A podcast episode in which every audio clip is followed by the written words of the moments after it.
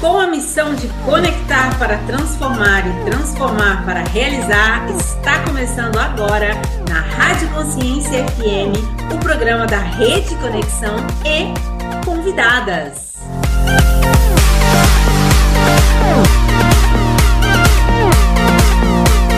Conectadas. E hoje uma das nossas entrevistadas é a doutora Tatiane Barros. Meninas, o Instagram dela fala sobre medicina e estilo. Confesso para vocês que eu fiquei intrigada com esse medicina e estilo e me deu essa curiosidade de conhecer melhor esta doutora. E ela está aqui conosco. Tatiane, seja muito bem-vinda. Obrigada, Gislaine, obrigada mesmo pelo convite. É uma honra estar aqui participando com vocês. Tomara que eu possa agregar e vou explicar de onde vem esse medicina estilo, de onde é esse estilo todo.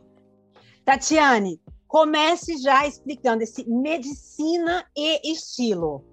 Então, tá bom. Gislaine, pode me chamar de Tati, tá bom? Vamos fazer aqui um bate-papo bem, bem à vontade, não precisa me chamar de doutora, nem de Tatiane. Eu ainda sou aquela coisa assim, quando minha mãe falava Tatiane, eu achava que eu estava tomando uma bronca. Então, pode me chamar de Tati.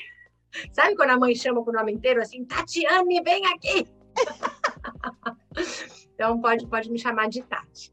Então, é assim, o, o, o, medicina e estilo, na verdade, vem de estilo de vida, né? Seria o que eu queria falar, o que, o que eu quero trazer aqui no meu Instagram é sobre estilo de vida, porque baseado no, no, no lifestyle medicine ou na medicina do estilo de vida. Então, foi por isso que se chama medicina e estilo, porque medicina e estilo de vida ia ficar muito grande, muito confuso. Então, a gente colocou lá medicina e estilo, onde eu falo dos seis pilares, que não são coisas que eu inventei da minha cabeça, é baseado na medicina do estilo de vida, um movimento atual que existe, a gente pode falar um pouquinho sobre ele, que é o lifestyle medicine. E foi daí que, que surgiu medicina e estilo. E como neurologista, o que eu falo mais é para mulheres com dor de cabeça. Então, o que vai ver lá é muito que, que, que eu falo muito é sobre estilo de vida e sobre dores de cabeça. É, eu quero confessar aqui que eu sempre gosto de fazer dessa entrevista um bate-papo. Tá. Quando eu vi a, a Tati, né, que houve essa conexão e essa possibilidade de eu estar trazendo ela aqui para o programa da, da rede da Rede Conexão Mulher, eu me interessei muito. Por quê? Porque eu sou uma pessoa que sou paciente de vários médicos. E eu aprendi que o estilo de vida, sim, contribui muito na minha saúde né? É, os médicos sempre me diziam: olha, eu faço a minha parte, mas você precisa fazer a sua.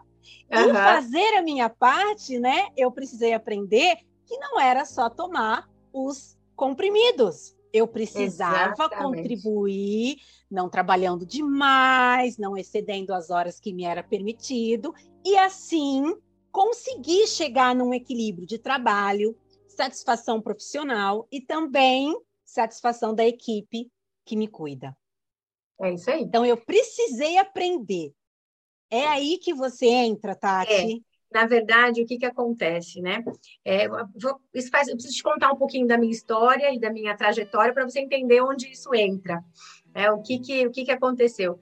Eu sou formada numa época onde eu acho que ainda não mudou muito, infelizmente, talvez esteja caminhando para uma mudança, onde tudo que se aprendia numa faculdade de medicina era sobre doenças. Então, você até aprende o funcionamento, óbvio, né? Você aprende do funcionamento dos órgãos, e aí você aprende tudo que pode dar errado com eles. E aprende a dar remédio para se isso der errado. Assim é a faculdade de medicina tradicional. E assim eu trabalhei durante muito tempo. Conforme a gente vai evoluindo e o tempo vai passando, o que, que acaba acontecendo? É, o que, que acabou acontecendo comigo, né? As, as pessoas veem muito, então, é, é, o meu atendimento, eu sempre fui, eu gosto muito de ouvir as histórias, sabe? Então, eu sempre gostei, o meu atendimento sempre foi um atendimento de consultório. Já trabalhei muita audiência, já trabalhei é, em UTI, enfermaria, mas o que, o que me move mesmo é, é o atendimento individual, é o, é o atendimento de consultório e tudo mais. Então, o que que acontece? No meu atendimento de consultório, o que que acontecia? Eu começava a atender as pessoas, na maioria das vezes eu brinco que o arroz com feijão, né, da, da, da, da neurologista, o arroz com feijão do neurologista é a, a dor de cabeça. Então, as pacientes chegavam com dor de cabeça e falavam assim, bom, você tem um remédio para resolver o meu problema? E eu estava lá, prescrevi o remédio, tratava e tudo mais. Só que o que, que acontece? Só o remédio não resolve. Né? Então, isso ao longo do tempo vai trazendo muita frustração para o paciente e para o médico. Então, o que os pacientes têm que muitas vezes entender é que o médico também fica frustrado, sabe? Porque a pessoa chega, toma o remédio, ela vem na próxima consulta. Ah, não melhorei nada. Ah, não adiantou nada. Ah, não resolveu. E aí você fica trocando de remédio. Só que assim eu, eu, tenho mais de 20 anos de formada, foi assim que eu fui formada. E vai chegando uma hora que você vai falar, isso não dá certo. E ainda, a medicina também, eu acho que está caminhando para uma mudança, mas ainda tem aquela, aquela coisa que, assim, o médico está acima do paciente. Então, assim, eu sei o que é melhor para você, faz o que eu estou mandando, porque o que eu estou mandando é certo. E aí não funciona, porque ninguém quer ser mandado. Né? Não. Então, assim, ah, faz o que eu estou mandando. Aí eu falo que quando a minha filha entrou na adolescência, aí ninguém mais me obedecia, nem meus pacientes, nem minha filha. Aí eu falei, eu vou ter que mudar isso, porque não dá mais certo. Mas era assim que eu tinha sido treinada, né? E essa é uma brincadeira, mas é verdade. Eu comecei a perceber que não adiantava, porque eu falava, eu falava, poxa, mas eu já falei, por que, que ele não faz o que eu estou falando? Né? Eu já falei que tem que fazer exercício, por que, que ele não faz? Eu já expliquei. Eu já, falei, já expliquei, eu já expliquei, que nem filho, né? Você explicou uma vez, eu já falei, por que, que você tem que falar de novo? Então, assim, mas é ser humano. E foi isso que foi caindo a minha ficha, sabe? Foi isso que foi falando, poxa, não é esse o caminho.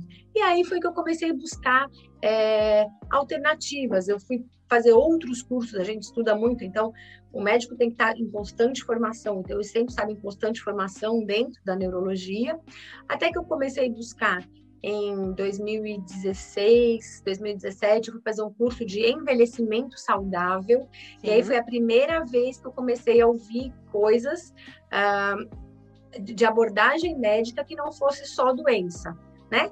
Porque assim, envelhecer todos nós vamos. Né? Morrer, todos nós vamos. Eu tinha essa, uma colega... essa é uma das certezas que nós é temos, né, certeza. né, Tatiane? Eu, eu, eu tive uma colega que falava assim: olha, não vai dar para não morrer. não vai dar para não morrer. Então, assim, o que, que a gente faz para envelhecer saudável? Porque o que, que aconteceu? Eu lembro que isso, por exemplo, aconteceu com os meus avós. Quando eu era criança, eu achava que alguém com 50, 60 anos era alguém muito velha. E né? hoje, e isso... hoje isso já mudou. E eu percebo, eu percebi na, na geração dos meus avós, por exemplo, que eles, é, meu avô morreu com 91 anos. Mas o que, que aconteceu? Esses, ele achava que ele ia morrer com 70 e pouco. Esses 15, 20 anos que eles ganharam de vida, eles não sabiam o que fazer com ele. Porque eles não se prepararam para viver tanto. Entendi. Entende? Então, eu acho que o nosso desafio agora é: nós já sabemos que nós temos a possibilidade de viver mais. Só que viver mais não significa viver melhor.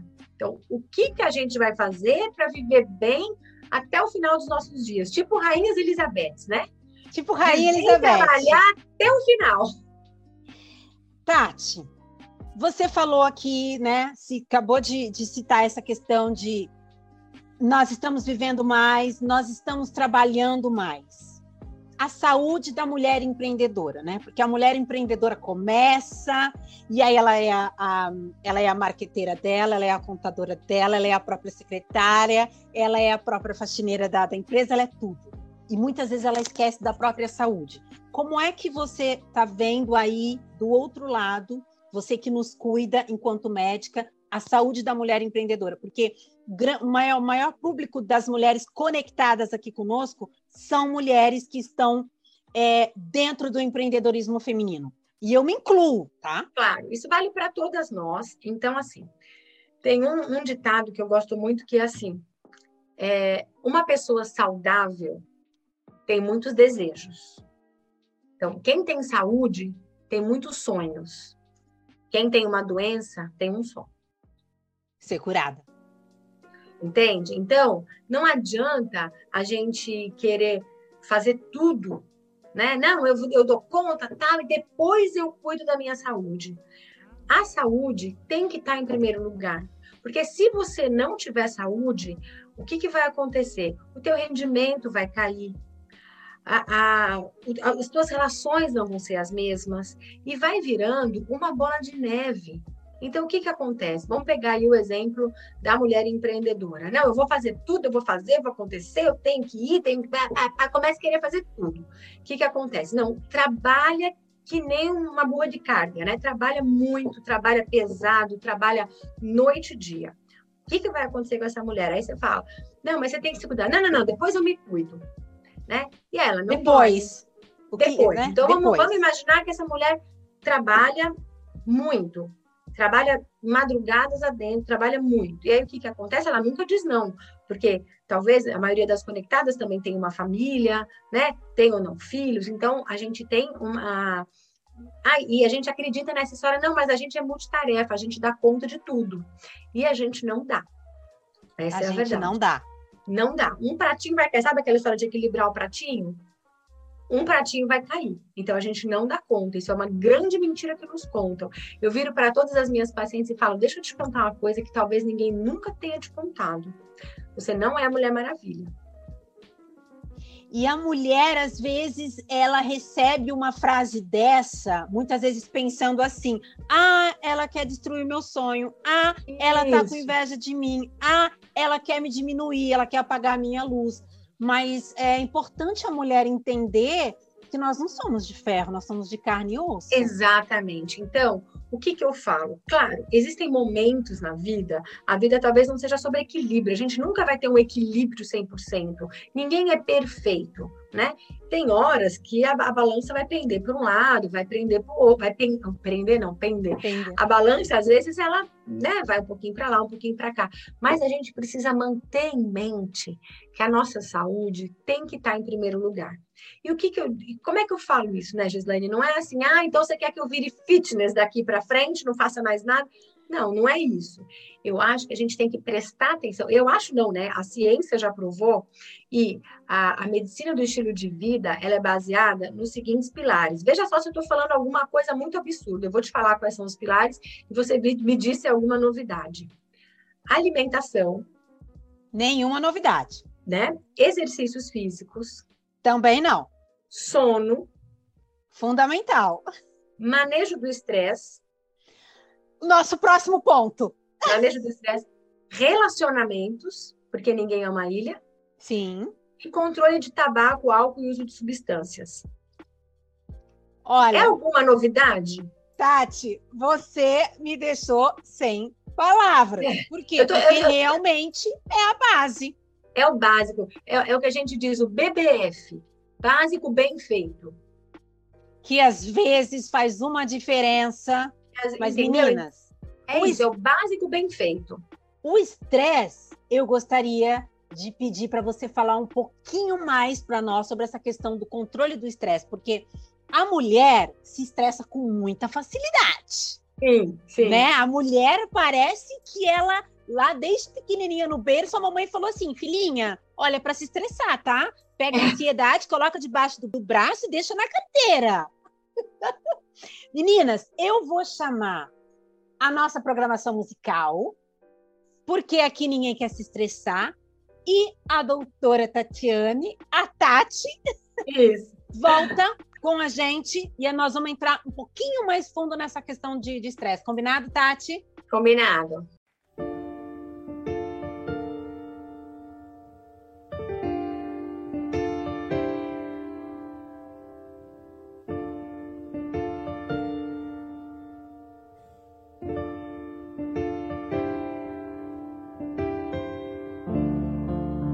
Cuide-se bem, perigos há por toda parte, e é bem delicado viver de uma forma ou de outra. É uma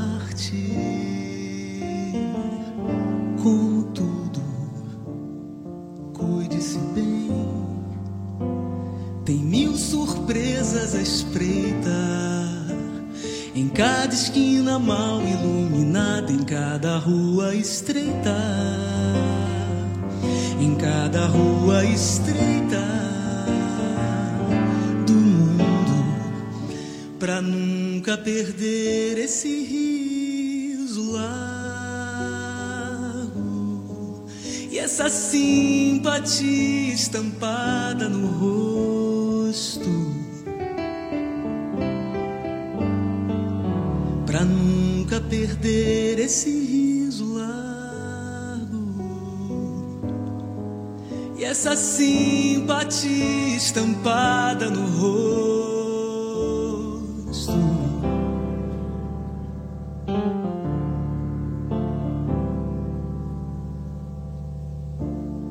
Cuide-se bem, eu quero te ver com saúde e sempre de bom humor e de boa vontade. E de boa vontade.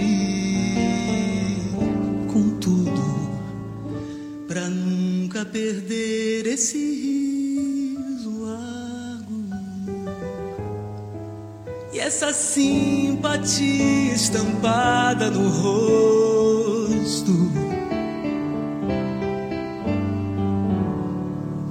nunca perder esse riso e essa simpatia estampada no rosto.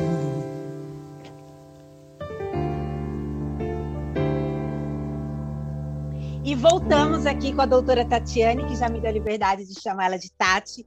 Tati, o estresse e a ansiedade faz parte tanto do mundo masculino quanto do mundo feminino. Mas me parece que a mulher ela tem uma tendência para esse para essa questão. Como é que você vê isso enquanto médica? Então, a questão, o estresse, muita gente tem falado mais de ansiedade, depressão e estresse pós-pandemia. Claro que isso foi uma situação extrema que o mundo viveu ao mesmo, né? Todo mundo ao mesmo tempo viveu uma situação extremamente estressante, mas o que eu digo é que a pandemia só trouxe luz a uma situação que sempre existiu. É tá? verdade. Tá? Vamos combinar. A pandemia, ah, os velhinhos estão sozinhos em casa, coitadinhos. Os velhinhos sempre ficaram sozinhos em casa e ninguém ligava. A realidade está aí. Né? Então, na verdade, a pandemia só trouxe uma luz ali, só botou um holofote nos problemas que sempre existiram, né? Então, o que que acontece? É, eu costumo dizer que as redes sociais, as redes sociais, a internet, né, é, eles são ótimos quando bem usados, né? Uhum. Então, não estou aqui contra, né? Não quero voltar atrás, nada disso. Mas toda essa era da informação, se não for bem utilizada, pode nos prejudicar. Pode então, ser um gatilho para um, pode, um estresse, uma ansiedade também. Pode, pode ser um gatilho para uma estresse, uma ansiedade. Então, assim, são múltiplos fatores, né? A gente se cobra demais. Eu vejo, a gente, nós estamos aqui falando com mulheres, e as mulheres, assim, elas têm uma cobrança é, interna e externa muito grande, né? Então, a gente quer ser é, boa profissional, a gente quer ser boa mãe, a gente quer ser boa esposa, a gente quer estar tá bem, a gente quer estar tá saudável, a gente quer estar tá com um corpo bonito, né? Eu tinha uma amiga que falava assim, ah, para a gente ter, estar basiquinha dá muito trabalho, porque a gente tem uma cobrança o tempo todo. E eu falo que a mulher, ela está sempre devendo alguma coisa para alguém. Né? Sempre. Né? Então, se ela está no trabalho, ela está assim, ai meu Deus, ela está ali no trabalho respondendo mandar o chefe, ou mesmo ela mesma, nós falando para mulheres empreendedoras, então ela está lá falando com as coisas e ela está, ai meu Deus, mas eu tenho que ir no mercado, ai eu tenho reunião de pais dos meus filhos, ai eu não comprei material escolar, aí ela está lá com os filhos dela, ai meu Deus, eu tenho que comprar. É, tenho que passar no supermercado. É tá a cebola, é o alho. É, sabe, a cabeça não para. Não então, para, nem um mulher, minuto. A mulher está sempre devendo. E ela não está naquilo que a gente chama de momento presente. Então, no momento que eu estou aqui com você nessa entrevista, não adianta eu pensar no paciente que eu vou atender na sequência, no jantar que eu tenho para fazer, nos meus filhos que chegaram da escola, não adianta. Eu estou 100% focada aqui em você. Se eu ficar aqui com você, é, olhando o meu WhatsApp ou pensando em outra coisa, vai fluir essa entrevista? Vai Não. fluir esse nosso bate-papo? Não. Mas é isso que a gente faz o tempo todo. Entende? Então, assim, a gente está respondendo e-mail, mas está com a cabeça em outro lugar. A gente está brincando com o nosso filho, mas está ali com o telefone, sabe? A gente está no supermercado, mas está tentando fazer outra coisa. Então, não existe multitask. A gente não é multitarefa, tá? Vamos desmistificar isso. Existe atenção alternada, ou seja, não adianta, eu não vou conseguir falar com você e olhar no meu celular ao mesmo tempo. Se eu der aquela olhadinha, eu vou desviar um minutinho a minha atenção de você, um segundo que seja, para olhar. E conforme eu vou fazendo isso, o que, que acontece com a mulher? Ela vem com que queixa na consulta? Eu estou esquecida. Ok. E, e aí ela entra naquela questão: estou com dor de cabeça. Estou, é, a dor, e a dor de, a gente já vai entrar na dor de cabeça, mas assim, estou esquecida é uma queixa. Então, assim, para as mulheres que estão me ouvindo, que estão nos ouvindo aqui, Gislaine, fiquem atentas. Às vezes elas vêm que, ah, será que eu tô com Alzheimer precoce? Eu tô muito esquecida. Venha, sabe? Às vezes mulher de 30 anos vem esquecida. E sabe por quê que a gente fica esquecida? Porque a gente faz muita coisa ao mesmo tempo. Mesmo em casa, mesmo a, a, dona de casa, ah, mas eu não sou empreendedora, é, eu não trabalho fora. Eu duvido aqui uma mulher que esteja nos ouvindo que faz só uma coisa de cada vez. O que, que a gente faz? A gente põe o arroz no fogão, põe a máquina para bater roupa, aproveita para passar o aspirador na casa e é ou não é?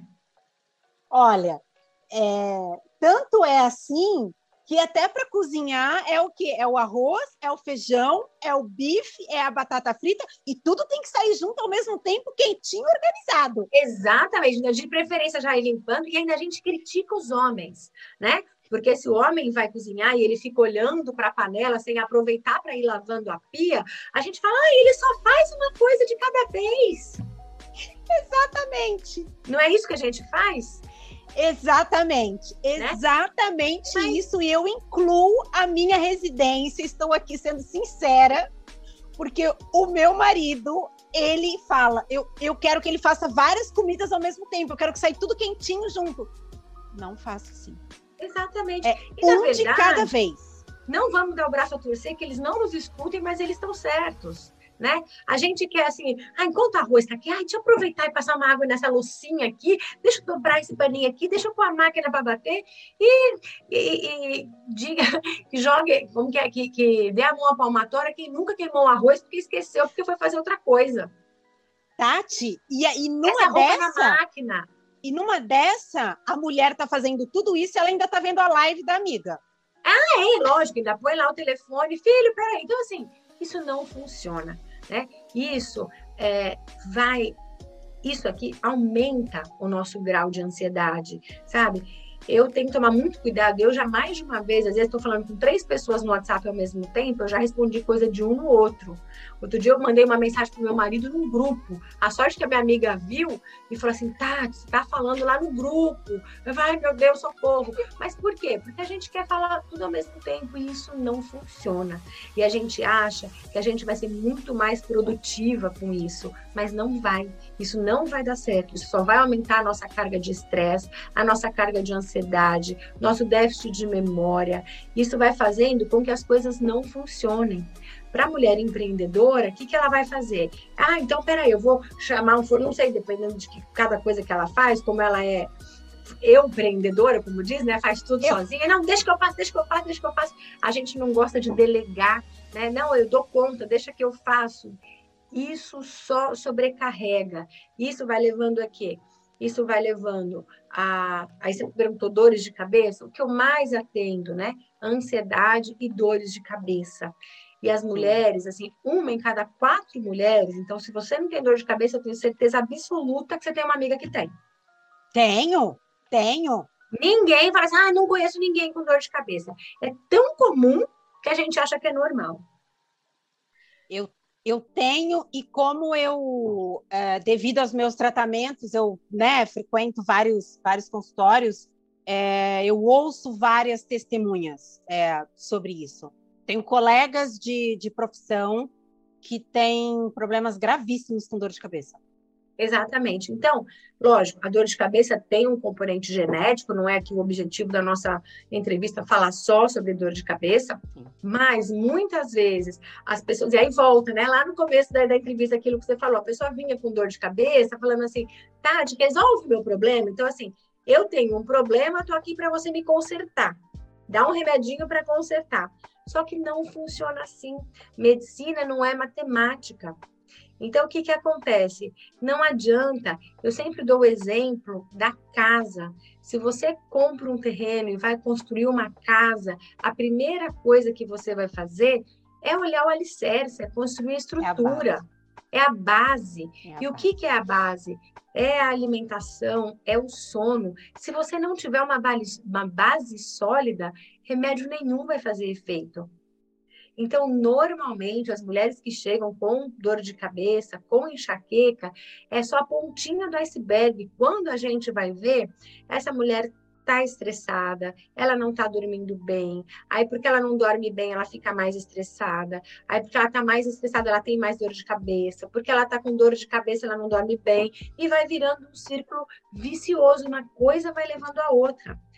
Às vezes, por que, que você. Ah, então, mas eu tenho que trabalhar. Aí a pessoa tem que trabalhar, preciso fazer, tem que responder. Fica até de madrugada trabalhando. Trabalha durante a noite, óbvio que o, o desempenho durante o dia não vai ser bom. Se você não tem uma máquina super funcionante, se o teu corpo não está ótimo, não está bem, não está perfeito na funcionalidade dele, é, é óbvio que você vai ficar mais cansada e não vai dormir bem, e você vai ficar menos produtiva. Então, cuidar. A gente acha que, por exemplo, fazer exercício físico e dormir é perda de tempo, né? Você fala, ah, dormir é para os fracos, trabalhe enquanto eles dormem, né? Não se falava isso? Só que se você trabalhar enquanto eles dormem e não dormir também, eu tenho certeza absoluta que a sua produtividade vai cair. Sim, sim, sim, sim, sim. Eu, eu precisei, né? Como eu falei é, para você, eu precisei entender que o meu estilo de vida iria interferir na minha recuperação. Exatamente. Se eu não adequasse o meu estilo de vida ao meu tratamento, o tratamento por si só não daria certo. Desde questões mais extremas, eu já precisei ficar 30 dias sem poder falar. Até essa, todas essas bases tão fundamentais que você é, falou agora há pouco. Exatamente. E aí, o que que acontece, né? Qual que é, eu falo, qual que é a mensagem que eu quero trazer para o mundo? Qual que é, assim, eu sou a mensageira de que mensagem, né? Assim, o que que eu gosto de falar, que eu gosto de, de trazer? É assim, a gente tem uma imagem de quem é saudável, é aquela pessoa fitness, mega master blaster, tá ali. E a gente acha aquilo tão inatingível e fala, isso não é para mim, então a gente faz o quê? Fica parado e não faz nada. É, aí você vai para os extremos. Ou você quer fazer tudo, ou você não, ou você paralisa. Exatamente, porque você olha aí, não, vou fazer regime, não a partir de hoje tudo vai ser diferente, né? Geralmente no primeiro começo do ano. Então eu vou comer melhor, eu vou dormir melhor, eu vou dormir mais cedo, eu vou acordar mais cedo, eu vou me cuidar, eu vou para academia e tal e tal e tal. O pessoal faz tudo. Aí faz quanto tempo isso? Uma semana, um mês, talvez, máximo. Aí falha um dos pilares. Aí o que que a pessoa faz? Tá vendo? Eu sou imprestável. Eu não, aí vem com chicote. Pá, tá vendo como você não presta para nada? Você não fez, já, já saiu do regime. Aí, porque você falhou num dos pilares um dia, você já acha que nada presta e já para de fazer tudo. Então, a mensagem que eu quero trazer é: ninguém vai ser 100% perfeito o tempo todo. Mas a gente pode buscar ser um pouquinho melhor a cada dia. Se cada dia, se você mantiver isso, que tem que cuidar da saúde, se você mantiver que você se colocar em primeiro lugar não é egoísmo, mas sim é autopreservação. E quanto melhor você estiver, melhor tudo que está à sua volta vai funcionar. É como uma engrenagem. E a gente quer mudar os outros e a gente não muda a gente mesmo. Então, é uma engrenagem. Se você estiver bem, disposta, feliz, tranquila, calma, tudo à sua volta vai estar tranquilo. Às vezes eu vejo mães chegando assim, ah, doutora, eu não sei, meu filho é muito agitado, eu não sei o que está acontecendo, essa criança, que alguém deve ter atenção. Aí eu penso aqui com meus botões, né? Será que essa criança tem déficit de atenção mesmo? Olha, olha que ambiente, teve, né? Então, né, o, que eu quero, o que eu quero chamar a atenção, eu estou exagerando aqui, mas o que eu quero Sim. chamar a atenção é que a gente tem que começar mudando a gente, isso não é egoísmo, né? Você ter um tempinho para se cuidar, você entender que dormir é importante para a tua saúde, vai melhorar a tua produtividade, vai fazer com que você seja uma empreendedora uma empreendedora melhor, uma mãe melhor, uma esposa melhor, uma funcionária melhor. Se você dormir melhor, você vai estar mais calma. Se você estiver mais calma, as coisas vão fluir melhor. Tati, eu estou aqui na linha de frente com essas empreendedoras. Enquanto comunicadora e enquanto consultora de, de imagem, eu estou sempre aqui junto com a mulher empreendedora. Se ela não está empreendendo nos negócios, ela está empreendendo dentro de casa.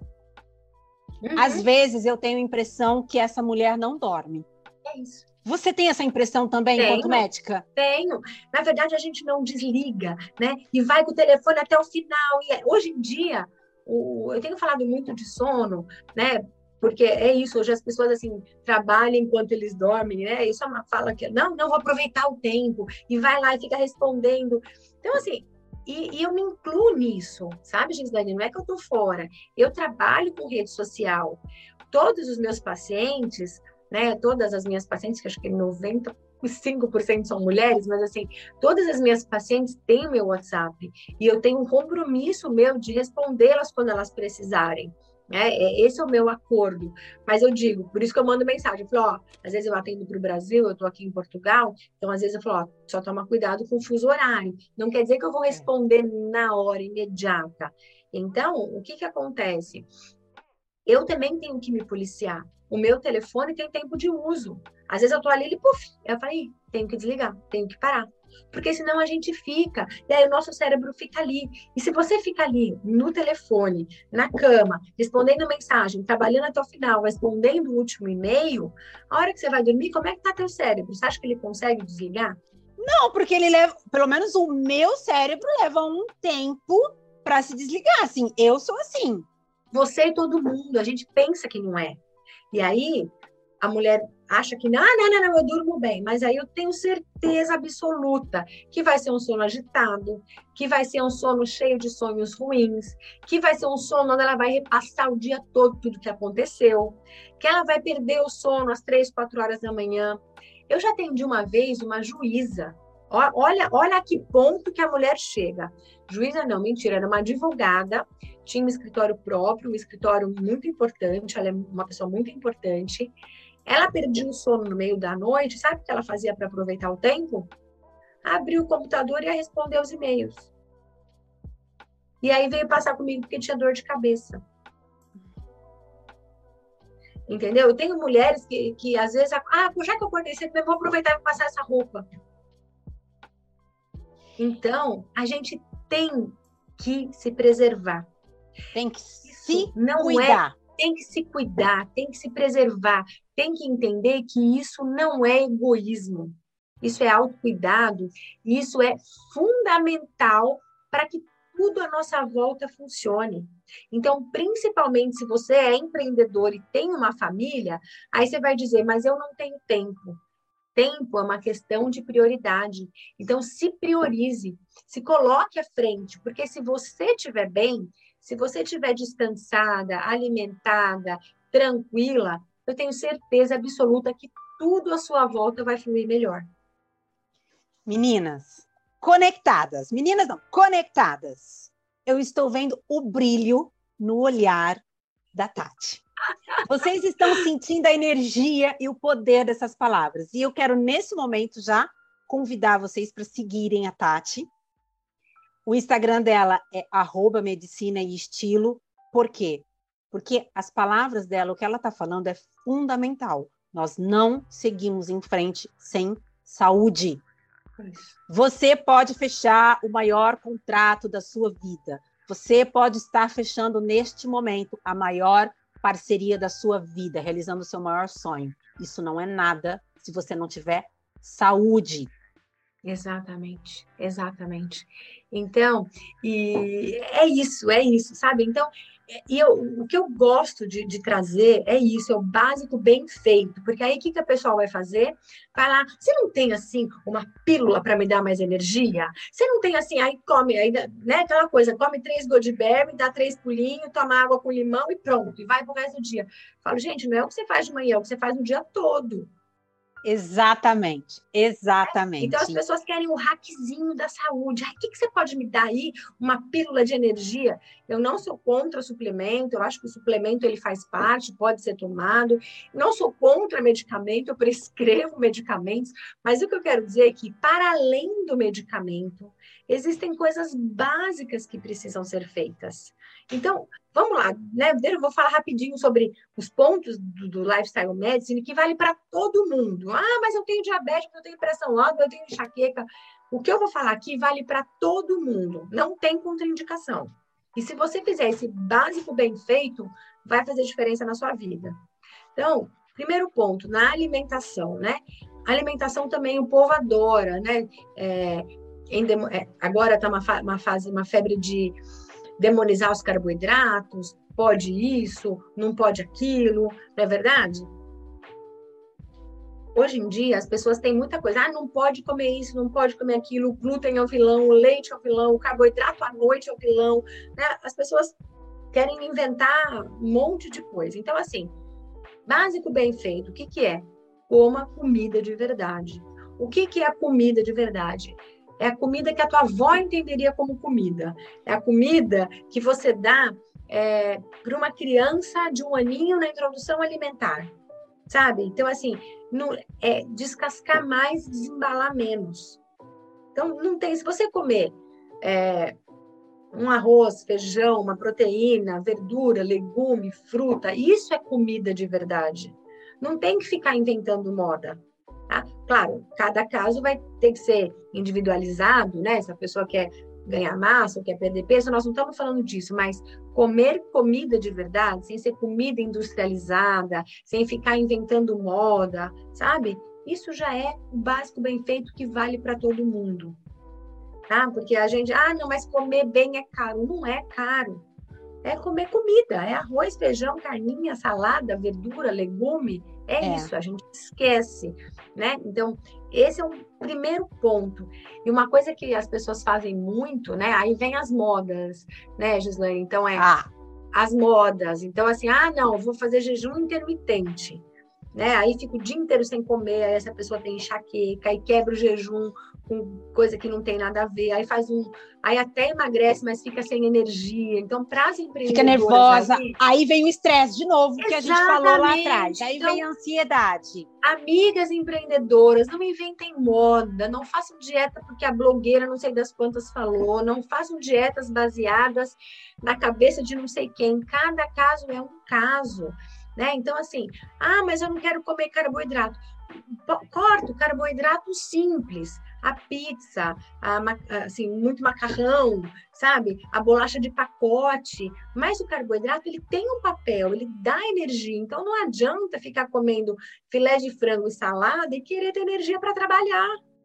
Porque aí entra naquela questão de cada, cada um tem o seu biotipo, cada um tem a sua Exatamente. necessidade. E então, cada assim... uma e cada uma também tem uma carga de atividades e precisa das calorias, né, suficientes para estar desenvolvendo aquelas atividades. Exatamente. E essa questão de alimentação tem muito assim também, né? A pessoa tá, eu estava num evento esse final de semana, então Claro, era no hotel. Então, assim, a gente, em qualquer lugar, em qualquer lugar, em qualquer situação, você consegue ter uma opção saudável.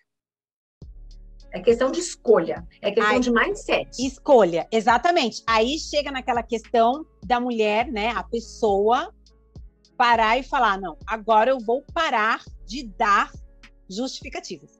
Exatamente. Razões para a minha é questão de mindset, porque porque ai, mas é só um pedacinho, ai, mas eu mereço, ai, mas eu quero, ai, mas não, mindset, né? Então assim, em qualquer lugar que você vá, você consegue ter uma opção saudável. né? Então aí você vê aquela pessoa que está ali mandando bala num bolão de chocolate. Ai, eu queria tanto parar de comer doce. Doce o me faz tão mal. Né?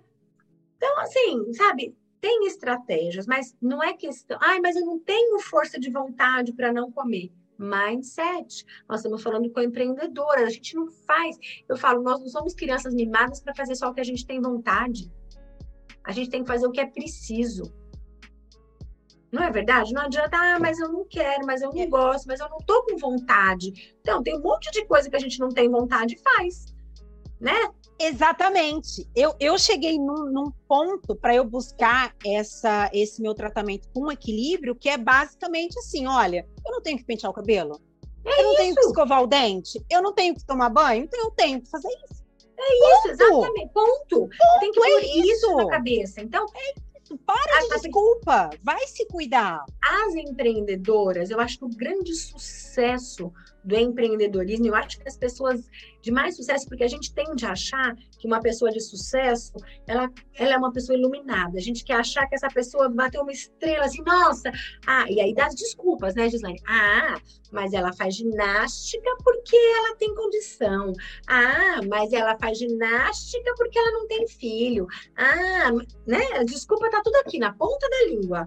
Que lance a primeira pedra que nunca deu uma desculpa dessa. Não é verdade? A gente Com ah, certeza. desculpa para tudo. Para tudo. Ah, ela faz ginástica porque não.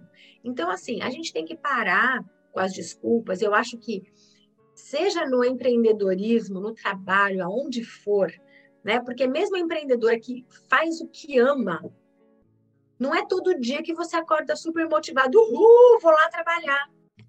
Por mais que você faça o que ama, mas você Exato. vai porque precisa. Exatamente. Gente, até uma... filho, até filho, que é o ser que a gente mais ama na vida, tem hora que você fala, ai meu Deus. Gente, né? Vamos a falar gente... a verdade. Exatamente, a gente, né, vou, vou aqui no, no, no máximo da palavra, a gente morre por eles, mas mesmo assim tem limite. Então, a gente não faz só o que a gente gosta, a gente não faz só o que a gente tem que estar tá motivada para fazer, a gente tem que fazer o que precisa ser feito. E o que precisa ser feito é cuidar da saúde. Se para cuidar da saúde eu tenho que fazer escolhas melhores na minha alimentação, então bora lá, vamos fazer escolhas melhores na nossa alimentação. E então, é, e, é, e é o que nós falamos aqui agora há pouco. Você precisa de saúde para realizar os seus sonhos. Exatamente. Lembra, quem tem saúde tem muitos sonhos. Quem não tem, só tem um. Né? Então, tem que. Então, escolhas melhores. Mesma coisa exercício físico mexer o corpo, não tem mais desculpa. Ah, Tati, hoje mesmo a paciente falou para mim, Tati, quanto que eu tenho que fazer? Quanto você quiser. Qual exercício eu posso fazer? O que você mais gostar? Ah, mas eu não gosto, então faz sem gostar mesmo. Acabou. Porque é necessário. Porque é necessário. Porque é necessário. Você passa fio dental porque você gosta de passar fio dental no dente ou você passa fio dental porque precisa? Porque é necessário. Porque é necessário. Porque é necessário. Então, se mexe, isso não quer dizer que você precise ir lá e pagar uma academia, né? Pagar um ginásio, pagar um personal trainer, não é isso. Mas você pode caminhar, você pode subir dessa escada, você pode colocar um vídeo no YouTube e Sim. fazer ginástica. E aí eu duvido, ah, mas eu não tenho tempo. E aquele tempo que você está ali sentada no, no, no sofá, sapiando no Instagram? Cuidando da vida da amiguinha. Cuidando da se, vida da amiguinha. Se comparando com a amiguinha. Entendeu? Então, assim, Pega 20 minutos todo dia, põe um vídeo no YouTube, põe, sabe? Põe lá um, e faz, e se mexe. E se Não, cuida. E, e se cuida. cuida. Então, falando, tá vendo? Eu tô falando alguma, eu tô falando alguma novidade, Slaine? Nenhuma, Tati. Nenhuma. E a questão é que é, é essa. Agora, tem uma novidade da Tati, que eu tenho certeza que eu posso contar aqui. Isso ai, vai ai, ser ai. novidade. Essa... Tati, nós estaremos juntas lançando o nosso livro, né? É. Somos coautoras do mesmo sim, livro. Sim, Isso sim. é novidade. A Tati vem com essa energia, com essa, com toda essa história, com toda essa vontade de te ajudar conectada. E ela vai contar isso no livro também, né? Está lá no livro? Vou contar. Vai Porque, contar. assim, às Mas vezes, a gente não pode eu... falar tudo. Não, é eu não vou contar, não vou dar spoiler. Não vou dar spoiler. É só, é lá, só para elas ficarem curiosas, curiosas. no livro eu conto a minha história pessoal. Uhum. Por quê? As pessoas olham para mim Fala, ah, mas para Tati é fácil, né? Olha lá, ela é médica na Europa, tá lá, é médica em Portugal. Na... Então, assim, ninguém sabe tudo que eu já passei para chegar até aqui. Exatamente. Eu não tive, eu não tive muitas cirurgias na minha vida, mas eu tenho que eu não vou contar aqui, mas assim, eu, eu tenho uma história de vida também. Não é porque eu, eu brinco com, com meus pacientes, falo, não é porque eu estou desse lado da mesa é. que coisas ruins já não aconteceram. Sim, não. sim, muitas vezes a gente coloca o médico, o doutor, como alguém que nem resfriado nunca teve. Exatamente. Isso então, nunca assim, aconteceu. Exatamente. Então, assim, no livro eu divido um pouco a minha história de vida, a minha história pessoal, né? O que talvez seja o que me levou a trilhar esse caminho, né? Porque a gente fala, são os percursos da vida, as pedras que a gente vai desviando Sim. e que vão motivando a gente a, a, a, pensar diferente, a sair da caixa. Então, não é porque assim, ai, a Tati é médica em Portugal, então para ela é fácil. Não, já passei por muita coisa, só eu sei o que, o que foi para estar tá aqui. E aqui também, você, a gente sabe que, eu não sei, essa, essa rádio atinge mulheres no mundo todo, né? Do mundo então, todo. O que que acontece? eu atendo, nós estamos aqui gravando, mas eu também aqui faço janta, cuido de criança, levo e busco criança na escola. A gente tem que se equilibrar, mulher é equilibrista.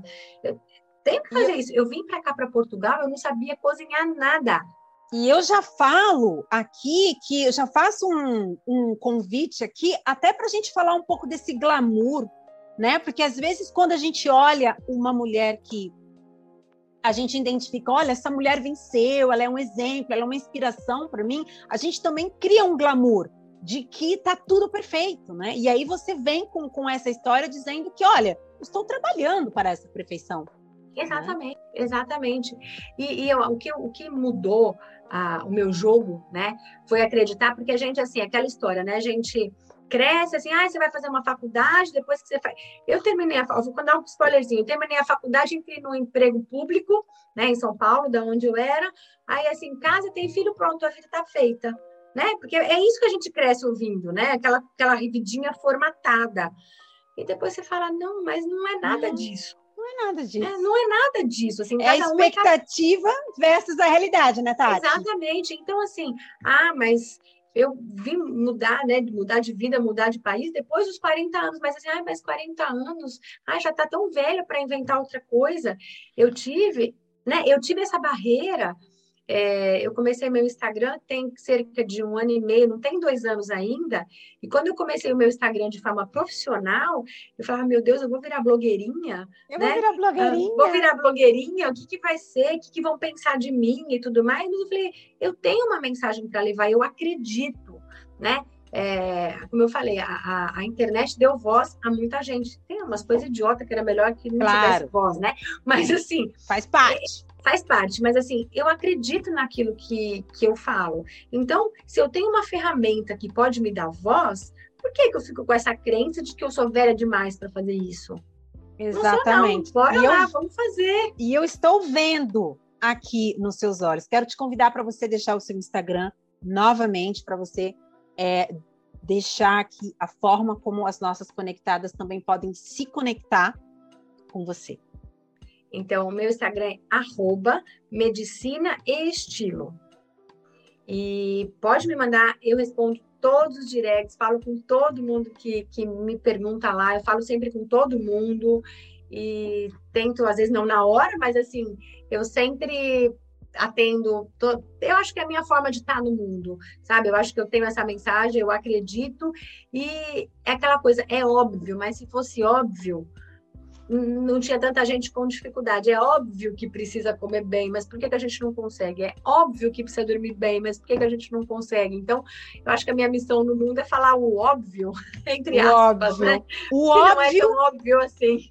Que é necessário, Tati. Necessário, pois é. Eu espero você aqui outras vezes. Ah, okay? eu, mas, olha, Esse necessário, a, gente, a, a Rede Conexão Mulher, ela tem um compromisso de cuidar das nossas conectadas. E esse nosso bate-papo aqui era justamente essa intenção. Então, assim, já deixa o convite e nós vamos marcar outras datas. Ah, eu tô, eu, eu adoro. Assim, é, é o que eu gosto de falar, é o que eu gosto de fazer.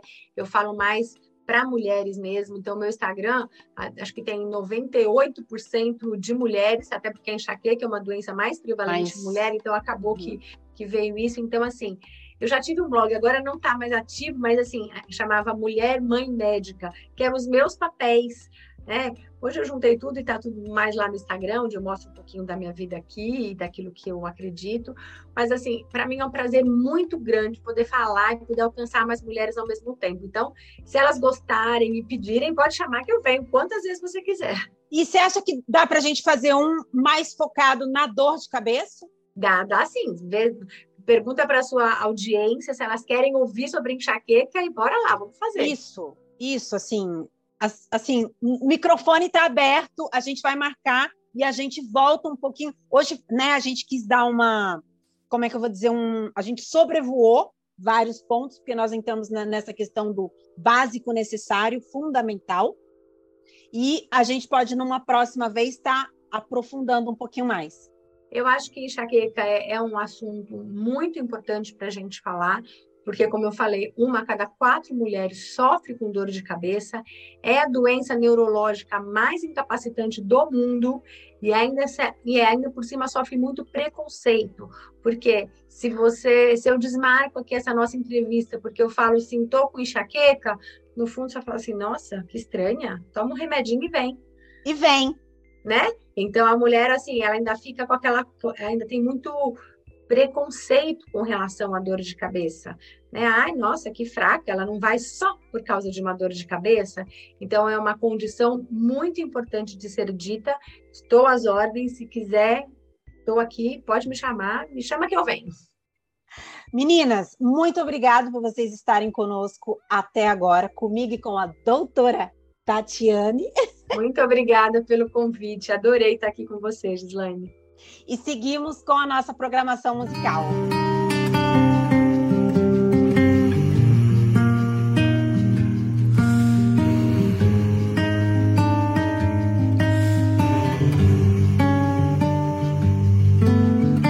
Onde eu possa descansar daquilo tudo que já sei, de todo o ouro que busquei, do vício de me reinventar onde eu possa resgatar a dádiva de ser ninguém, de nunca mais falar de mim. Procuro esse lugar. Pausa para respirar do permanente vir a ser, do desamparo de não desespero de esperar pausa para repensar o que merece me mover. E esse lugar, se um dia houver, eu chamarei de lá.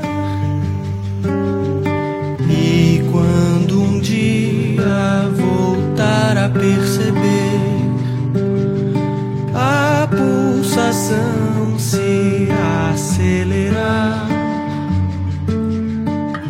eu voltarei a percorrer o mar aberto do querer, sem nunca esquecer pra onde posso voltar.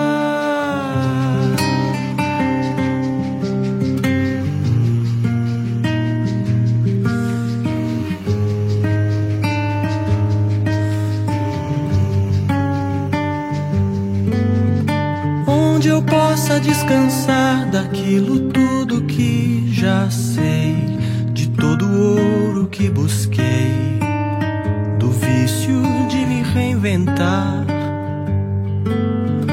Onde eu possa resgatar a dádiva de ser ninguém, de nunca mais falar de mim. Procuro esse lugar. Respirar do permanente vir a ser, do desamparo de não ter, do desespero de esperar. Pausa para repensar o que merece me mover. E esse lugar, se um dia houver, eu chamarei de lar.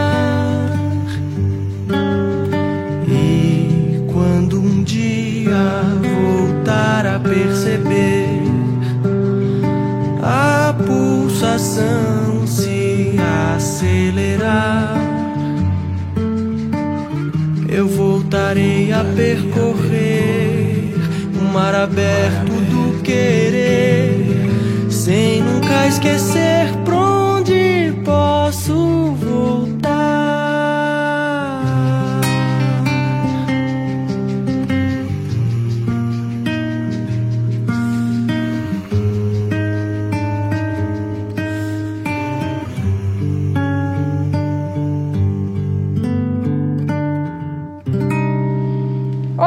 minhas amigas, mulheres conectadas pelo mundo. Eu sou Patrícia Ceruti, criadora do Afeto Literário, perfil literário que tem como principal objetivo demonstrar a magia do mundo dos livros. E toda quarta-feira eu estou no programa Rede Conexão Mulher, na rádio Consciência FM, trazendo para vocês o quadro Resenhando com Afeto. Neste quadro, eu dou dicas de livros, eu trago algumas resenhas. Nem sempre são livros que eu gosto, mas eu acho que nós precisamos é divulgar a leitura, porque nem sempre aquilo que me agrada não agrada a vocês. Às vezes pode agradá-las. Mas hoje eu trouxe uma leitura fantástica. Uma floresta, cinco irmãs órfãs de mãe, uma noite de lua cheia e uma boa história para contar. Juliette Marillier, a autora, é uma mestre em fantasia. Essa história, ela se passa num castelo da Transilvânia, onde as irmãs descobriram a entrada para um portal mágico. Elas se reúnem toda noite de lua cheia e saem às escondidas para participar da dança na floresta com seres, no mínimo, bizarros e encantadores. O que elas não sabiam é que, com o pai adoentado, Gena e Tati ficariam encarregados de cuidar dos negócios da família no castelo Pisco Dracului. Mas tudo muda até que um trágico acidente deixa tudo fora de controle. O que será do destino das cinco irmãs e da dança na floresta? Ah, esqueci de contar que, para piorar tudo isso, uma das irmãs se apaixona por um dos seres da clareira dançante da floresta e não quer mais voltar para casa. De repente, Jena se encontra lutando para salvar tudo que ama. E para isso, ela deve se aventurar por reinos sombrios e perigosos em sua busca para preservar não somente aqueles a quem ama, mas a sua própria independência. Isso tendo somente 16 anos. Ficou intrigado com essa história? Vale a pena a ir atrás e descobrir mais sobre os escritos fantásticos dessa autora. Eu adoro Juliette Marillier. E este livro é A Dança da Floresta, da editora Bertrand. Infelizmente, não há publicações dessa autora no Brasil. Então, por enquanto, nós vamos ficando por aqui. Vamos promover um mundo mais leitor.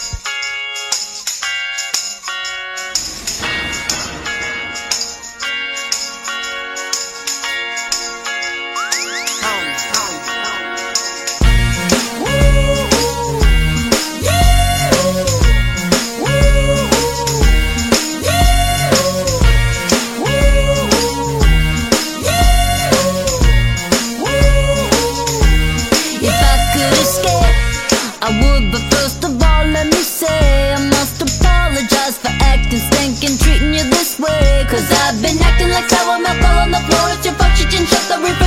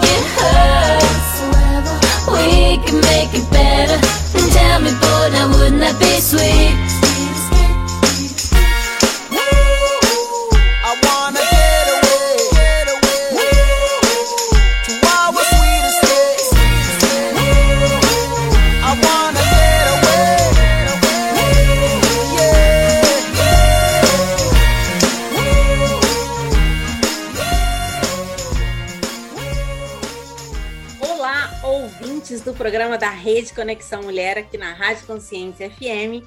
E, como sempre, temos alguém muito interessante para compartilhar conosco seu conhecimento e suas dicas. E ninguém mais, ninguém menos está aqui comigo hoje, Yara Abrantes. Oi, meninas. Oi, ouvintes aí da rádio. Obrigada por essa oportunidade de estar aqui com vocês. É, então, meu nome é Yara Brantes, eu venho do Rio de Janeiro. Eu sou psicóloga, tenho Master em Marketing e estou me especializando em marketing digital. No Brasil, no Rio de Janeiro, eu trabalhei durante muitos anos na área de recursos humanos, principalmente com seleção, mas também treinamento e comunicação interna em empresas como a própria L'Oréal do Brasil e também a Telecom Itália Mobile em pleno startup. Depois, eu fui para Souza Cruz, onde eu fui trabalhar na área de desenvolvimento de produtos. Assim como a gente tem a análise de vinhos e os seus atributos, eu fiz a mesma coisa, só que para a indústria tabagista. Então, eu trabalhava com 25 pessoas e ali foi aonde eu desenvolvi principalmente a percepção para a nossa área sensorial. Incrível, né? Mas a indústria que desenvolve tantos produtos não conseguiu desenvolver nenhuma máquina que analise um produto como o próprio ser humano. E aí, quem estava ali responsável por essas pessoas, por analisar esses produtos antes de colocar no mercado, era eu, junto com esse grupo. Então, essa sensibilidade para trabalhar com pessoas que já vem aí da minha, da minha experiência eu trouxe aqui para a Alemanha. Naturalmente, a gente passa aí por uma, um período de adaptação, é, de encontros e desencontros com a nossa própria cultura, e até que eu abri uma empresa chamada Vi em Rio, que é Nós como vamos chegar Rio. lá, nós vamos Ah, chegar ok. lá. Porque a Yara, eu conheço a Yara, já estou conectada com a Yara já faz alguns meses, né, Yara? Sim, E a Yara tem um Instagram muito interessante. obrigada. O nome é em alemão, tá? Então o nome do Instagram dela é Vi in Rio, que traduzindo, qual seria o nome, Yara? O nome no Instagram é vi.in.rio, que significa como no Rio. Exatamente. E aí você vai pensar o quê, ouvintes? Nossa, é a questão do samba, é o feijãozinho preto. Como assim no Rio de Janeiro? A Yara, aqui conectada comigo na Alemanha, apesar de não estarmos na mesma cidade, estamos no mesmo país aqui da Europa. Ela desenvolve um serviço de consultoria cultural. Isso mesmo, ouvinte. Olha, porque juntar Brasil e Alemanha e fazer da samba não é assim bem simples, mas a Yara está ajudando a gente aqui, né, Yara? Exatamente isso, juntar Brasil e Alemanha e dar samba é, quando a gente chega aqui na Alemanha, né, e aí a gente perde aí a nossa comunicação. Primeiro a gente tem que estudar a língua, tem que estudar a cultura. Em algum momento, todas nós passamos por esse momento assim da autoestima. Como é que a gente faz para se colocar nessa nova cultura? Como é essa nova cultura? Até que eu descobri uma coisa: os alemães adoram os brasileiros principalmente a nossa alegria de viver. E é, e é, exatamente esse o produto que eu vendo. Como no Rio, eu vendo tudo relacionado à cultura brasileira, principalmente do Rio, da onde eu venho, para manter a autenticidade. E aí, assim, ó, coma como no Rio, fale como no Rio, se vista como no Rio. É toda possibilidade que o alemão precisa para se conectar com a nossa cultura, seja em que aspecto seja, estou eu lá. E por quê? Porque quando eu cheguei aqui, eu fui muito bem recebida, mas muito bem recebida. Eu amo os alemães e gosto da cultura, gosto da comida, gosto do clima, gosto do clima, gosto do inverno, gosto, gosto de tudo. E eu consegui perceber que os brasileiros, quando chegam, às vezes eles não conseguem se comunicar muito bem com o estilo do alemão. Dá esse choque cultural, que a gente chama esse choque cultural. E eu consigo me comunicar muito bem com o alemão. Então, esse caminho, até, até para agradecer todo o afeto que eu recebi, eu consigo explicar para eles o que eles não conseguem entender muito da nossa cultura e facilitar mais ainda. Então, é, assim, porque... é um trabalho delicioso. Porque trocar de país, né? Viver em outra cultura, claro, tem todos os benefícios, tem o seu glamour, como tudo na vida, tem um lado bom e tem um lado ruim, mas se adaptar a uma nova cultura, dependendo da cidade onde você está, do local onde você está e também dentro da família onde você está, pode ser sim um, algo complexo. Por exemplo, se uma pessoa está dentro de uma família, essa família já fez várias viagens ao exterior, essa família já tem uma base cultural mais aberta, é mais simples. Mas é, existem famílias, por exemplo, aqui na região onde eu moro, que a pessoa nem na França foi e está aqui do lado. São quase, são o quê? Duas horas e meia, três horas. Agora imagina chegar uma brasileira ou seja, é. aí é sim o momento de ter uma consultoria cultural. A Yara mesmo me contou é, no, no, nos bastidores que teve uma, uma, é, eu acho que era uma mulher e a sogra, e a sogra alemã devolveu a sacola com o presente. E sim. na cultura alemã, isso era educado. Mas na, já na cultura brasileira, nossa, devolveu a sacola por quê? Sim, assim, no Brasil a gente tem os serviços. Aqui todo mundo faz a própria pessoa, né?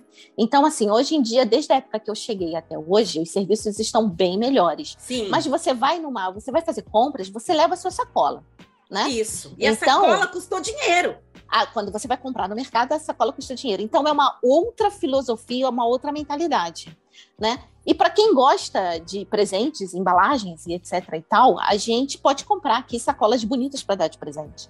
A minha amiga foi comprou a sacola linda, enfeitou e tal e tal e tal. Como aquilo tudo custa dinheiro, ela deu para a sogra dela, a sogra dela, assim como a minha sogra, a minha cunhada, os bons amigos, aí é que tá ainda por cima, hein? Os bons amigos pegam essas sacolas que eles percebem que são especiais e te devolvem para que você possa colocar outro presente e dar para outra pessoa.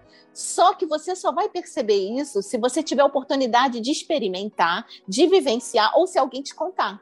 Aí vem a minha amiga, que tem uma família menor do que a que eu tenho aqui na Alemanha, e uhum. fala para mim: a minha sogra não gostou, olha que absurdo, olha que ofensa. Ela me devolveu o que ela fez com muito carinho. Aí eu falei: amiga, é normal. É normal Isso aí.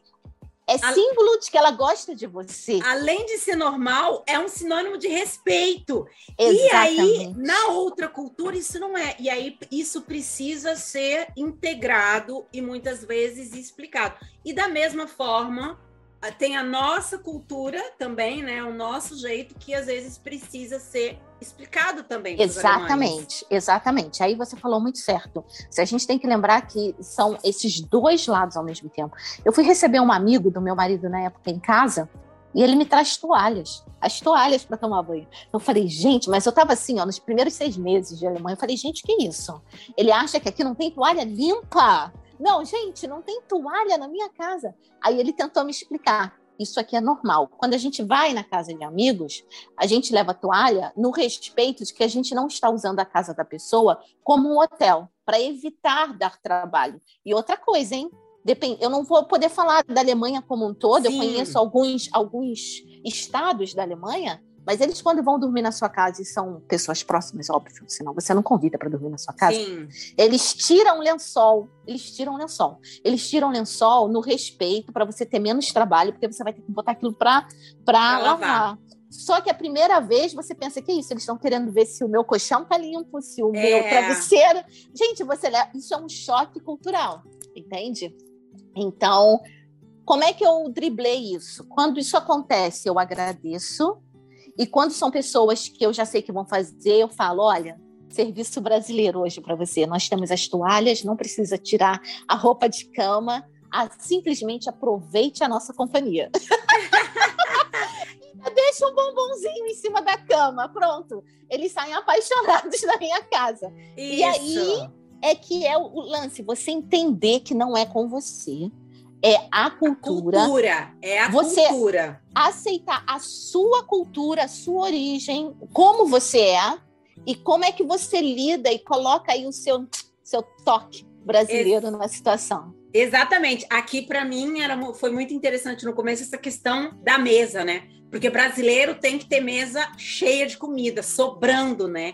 E aqui, para eles, não, é a grama. Tipo assim, não, é, é, era uma questão cultural. E eu com a mesa cheia, né? Porque a gente tem que ter o arroz, o feijão, a carne, a batata, a salada. Gente, aqui não é assim. Então, assim. Não. Aí poderia parecer que na minha casa nós esbanjávamos e nós estávamos estragando comida.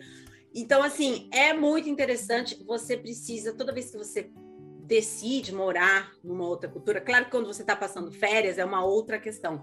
Aqui a gente está falando de quem realmente vem para morar e construir uma vida aqui. E aí você precisa, sim, muitas vezes, de um mediador também, né? Eu acho que essa questão da sua consultoria cultural também pode entrar dentro de uma mediação. Porque, olha, eu vou fazer 50% e 50% é do seu jeito. E aí fica bom para ambas as partes, para que também não seja aquela questão, não, olha, a minha cultura é assim e tem que ser do meu jeito. Porque a partir do momento que a família também aceita um estrangeiro, ela também tem que estar disposta a aceitar uma porcentagem da cultura da outra pessoa. Sim, sem dúvida nenhuma. É claro que antes de vir para a Alemanha eu li muito, é, estudei, analisei, estudei um pouco a língua antes de vir para cá e tudo. A minha primeira sugestão seria, quando vocês chegarem aqui, tá? Logo no início, primeiríssima coisa, não leve tudo para o pessoal. Não leve para o pessoal, porque muita. É que nessa história da toalha ou da bolsa, não leve para o pessoal em primeiro lugar. Em segundo lugar, observe né? Porque é, a gente já está tão sensível, porque deixamos a cultura, deixamos os amigos, deixamos a comida, deixamos a religião, a língua, que tudo parece que é em função da gente, né? Que a pessoa está fazendo contra a gente. Tenta, tenta primeiro separar isso e olhar de uma forma neutra. Quando você identifica que aquilo é cultural, aquilo já dá um, já te acalma por dentro, porque você sabe que não é com você. Não é contra você, que não é não, contra você. Não é por causa de você. Você não é culpada, não é que ele não gosta. E outra coisa, existe povo que sabe lidar mais com jeitinho e com é como é que a gente fala é o jeitinho brasileiro mas era é, é, essa coisa espontânea que o alemão não tem nós somos espontâneas nós somos espertas e nós temos o jeitinho brasileiro então eu tenho certeza que cada uma das brasileiras que chegaram tirando o sentimento de que é contra mim, observando enquanto uma questão cultural, vai achar um jeitinho de conquistar esse, esses alemães que estão aqui, a família, no trabalho, porque eles já gostam da gente. Assim, por natureza, eles já gostam do nosso jeito, entendeu? Yara, então dá certo. Hum. Como no Rio, vamos pedir uma música que nos leve agora para o Rio de Janeiro, com muito respeito a todos os outros estados e países que estão nos escutando agora. E agora uma música como no Rio.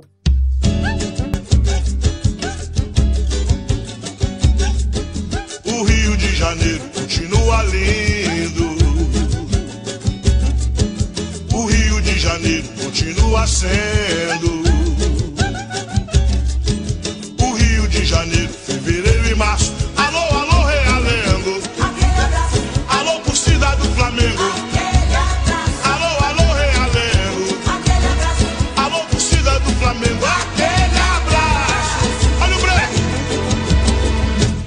Chacrinha continua balançando a pança e buzinando a moça, comandando a massa. E continua dando as ordens do terreiro. Alô, alô, seu Chacrinha. Alô, alô, Terezinha.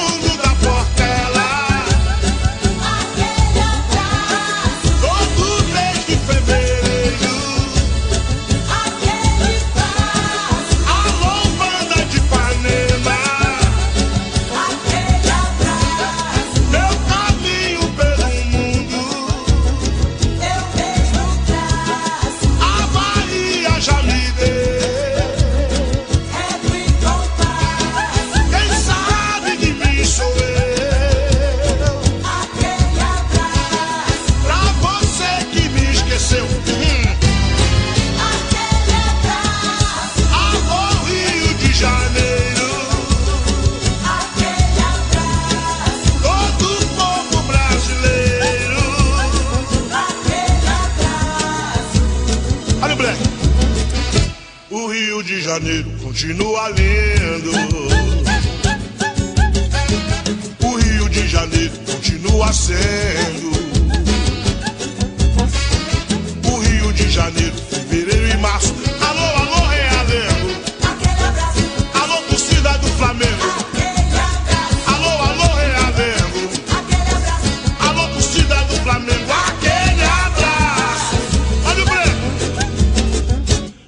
Chacrinha continua balançando a pança.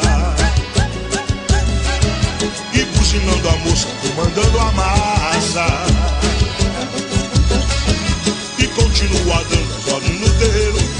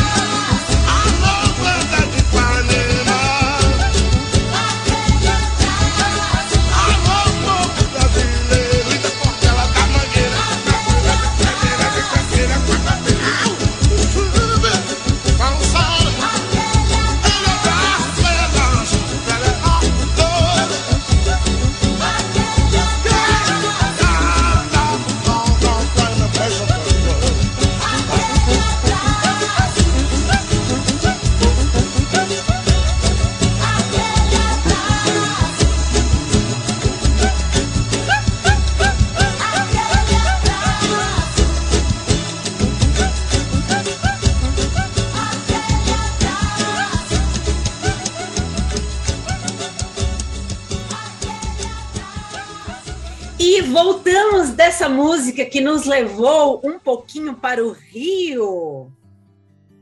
Gente, vocês acham que a Yara parou por aí, né? Com toda essa base, todo esse entendimento de consultoria cultural que nos traz um conforto emocional, Yara, né? Essa harmonia que a consultoria cultural pode trazer, um conforto emocional. A Yara acaba de trazer para a Alemanha um novo projeto, que é a Confraria dos Batons. Yara, conta pra gente. Sim, nessa minha busca aí para desenvolver o meu próprio negócio, business, eu vi é, a Letícia, que é uma brasileira que trabalha com empreendedorismo no Brasil, junto à PUC, que já escreveu aí dois livros, né? E ela dá aula de empreendedorismo feminino aqui na Alemanha. Eu falei, ela tem que ser muito boa. Brasileira, aqui na Alemanha, dando aula na universidade, entrei em contato com ela. E aí, depois de uma hora de papo, ela falou: Vamos abrir esse negócio comigo? Você quer fazer esse projeto, a Confraria do Batom? É, a, confraria é no Sul, já bem conhecida, são 170 mulheres empreendedoras é, que estão na confraria. E por que, que eu gostei e trouxe a confraria? Porque todas as pessoas envolvidas, como a Iva, que é idealizadora e que resolveu aí dentro desse, dessa questão atual ampliar então para franquias, elas já trabalham com empreendedorismo. Elas são consultoras de média, grandes empresas e fizeram esse projeto junto ao Sebrae no Brasil, é, com um projeto piloto. Então, é uma, é uma situação bem estruturada, bem organizada e aí eu trouxe essa confraria para o Brasil, a franquia, a primeira aqui da Europa. É, a confraria, ela para mim ela é muito importante pelo seguinte, ela trabalha quatro pilares que para mim são fundamentais, tá? É o bem-estar, ou seja, a mulher sem, a mulher tem que ter esse bem-estar, tem que ter essa harmonia interior. É a independência financeira, é a sedução, e aí, para mim, é fundamental, porque a, o, o, próprio movimento de sedução é um movimento feminino. Assim, só da sedução a gente teria muito para estar tá falando é, de como surgiu. E o próprio business, né? Então, você não tem como empreender se você primeiro não se empreendeu enquanto ser humano, enquanto pessoa, enquanto principalmente brasileira aqui na Europa. Então eu falo, a consultoria, a, a confraria, tá? Ela ajuda todas as mulheres que querem empreender primeiro a sua própria vida num outro país e os seus próprios negócios. A gente tem um investimento pesado na parte de plataformas. Então, quem entra no nosso Business Club é, tem automaticamente uma plataforma única que está diretamente conectada a essas 170 mulheres no Brasil. Hoje em dia, no Brasil, a gente também tem um programa de televisão no sul do Brasil. Então, a pessoa tem, tem várias partes dessa plataforma, como, por exemplo, Vende o Seu Peixe, onde a pessoa se apresenta, fala do seu produto, automaticamente você está ali, ó, com várias outras empreendedoras. Você tem uma plataforma só de vídeos, com todas as palestras, com todos os cursos, com vários temas, que a pessoa pode procurar ali conforme a necessidade dela. E nós temos hoje dois encontros, pelo menos online, pelo menos dois encontros com temas diferentes. Um que é um diálogo e o outro que é um coworking, que a gente aprende alguma coisa juntas. E sempre com pessoas com muita experiência nessa área, pessoas influentes no, no Brasil, pessoas com experiência, mas indiferente dessa informação de qualidade, com pessoas realmente de peso, pessoas que já passaram, que entendem que estão ali, o mais importante para mim da confraria é esse sentimento de você ser aceita, de você ser recebida, dos teus sentimentos, sabe?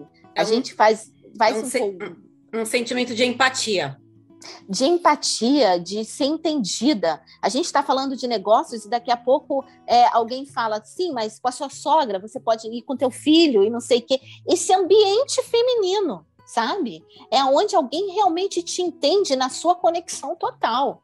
Então, a confraria, para mim, ela é muito importante. A Letícia, por exemplo, veio para cá, teve que estudar, depois voltar para a carreira dela. Essa transição de carreira, de vida, é tudo isso que a gente tem lá na confraria para estar tá oferecendo, essa troca, esse ambiente é, e sempre com essa mentalidade que eu gosto de negócios. Então você tem a sua parte privada enquanto ser humano, enquanto mulher, mas também negócios. E a, negócios. Parte, e a parte privada que acaba dando apoio ao negócio. Sim, senão... Né? Porque apesar de serem separadas, e é importante que sejam separadas, elas são interligadas. Sem Se dúvida. você não está bem na sua, na sua vida pessoal, mas os seus negócios estão indo, ok. Mas o bom é que os dois caminhem da mesma forma, com o mesmo ritmo, ou vice-versa. Você está muito bem na sua vida pessoal, mas a parte da, dos seus negócios, ou mesmo do seu, do seu trabalho, não está legal. Então, é, pelo que eu entendi, a confraria oferece esse suporte dos dois lados. E Sim. dentro disso, é, eu queria deixar também bem claro que a Rede Conexão Mulher, ela está aqui para apoiar todas as comunidades do mundo feminino, seja da área de empreendedorismo ou não. Porque a ouvinte ali do outro lado pode estar ouvindo, ué, mas a Rede Conexão Mulher também não é uma associação, também não é uma comunidade. A Rede Conexão Mulher é uma holding que está aqui para oferecer apoio a todos os grupos, comunidades, associações que estejam é, comprometidos em fortalecer a mulher, a mulher como um todo, não só a mulher dentro do empreendedorismo feminino. E por isso nós fizemos questão de apoiar a Yara Abrantes nesse lançamento. O lançamento oficial foi sexta-feira. Sexta-feira.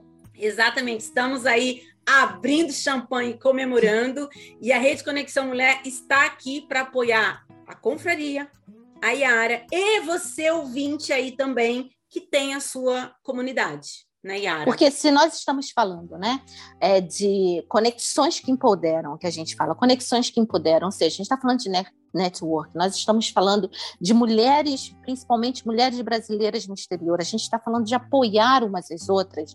É natural que não existe mais essa, na minha cabeça não existe mais essa questão de concorrência. Nós estamos aqui todas para apoiarmos umas às outras, todas para circularmos nesses ambientes e nesses grupos.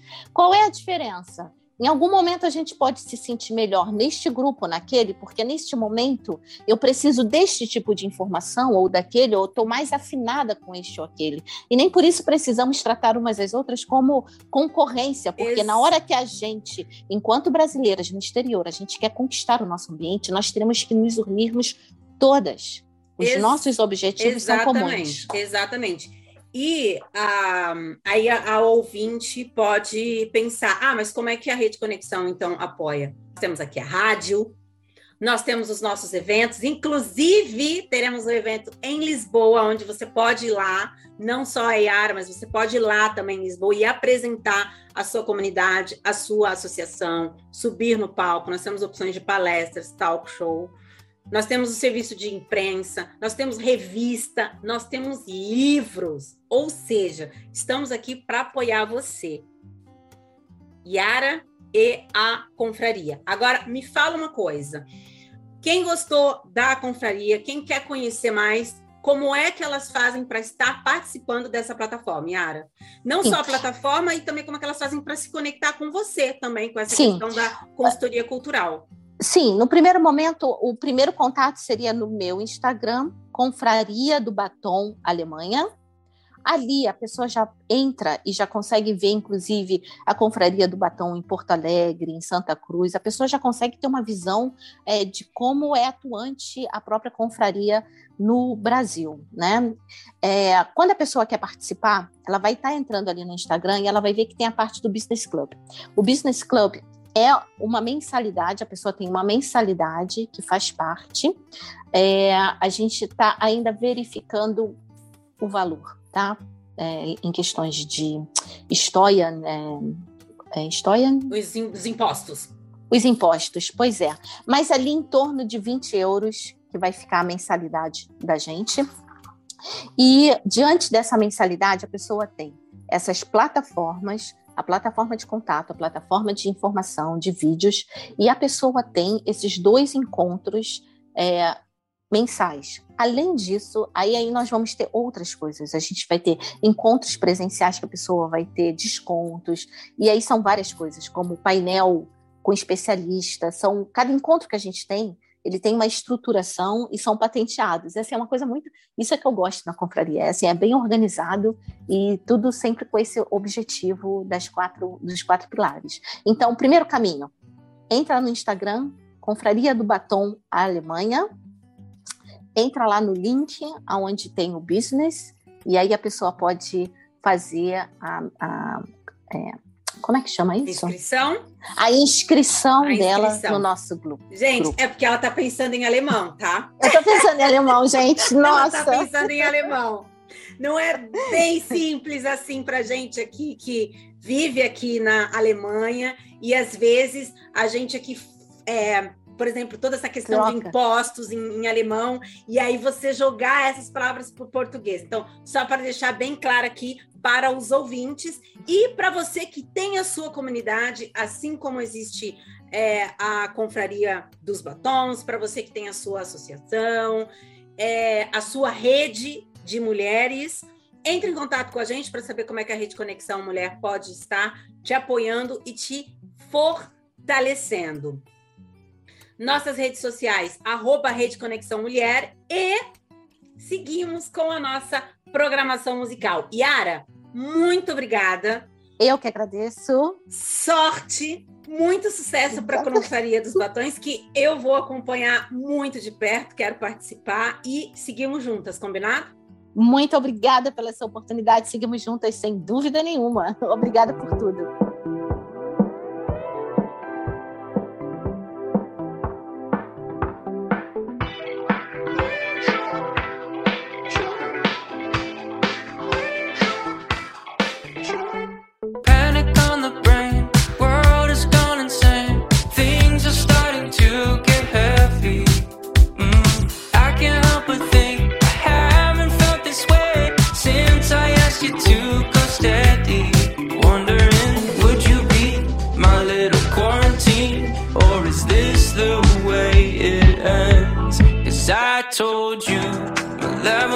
Concern. But you walk by like you never heard. You could bring down my level of concern. Just need you to tell me we're alright, tell me we're okay.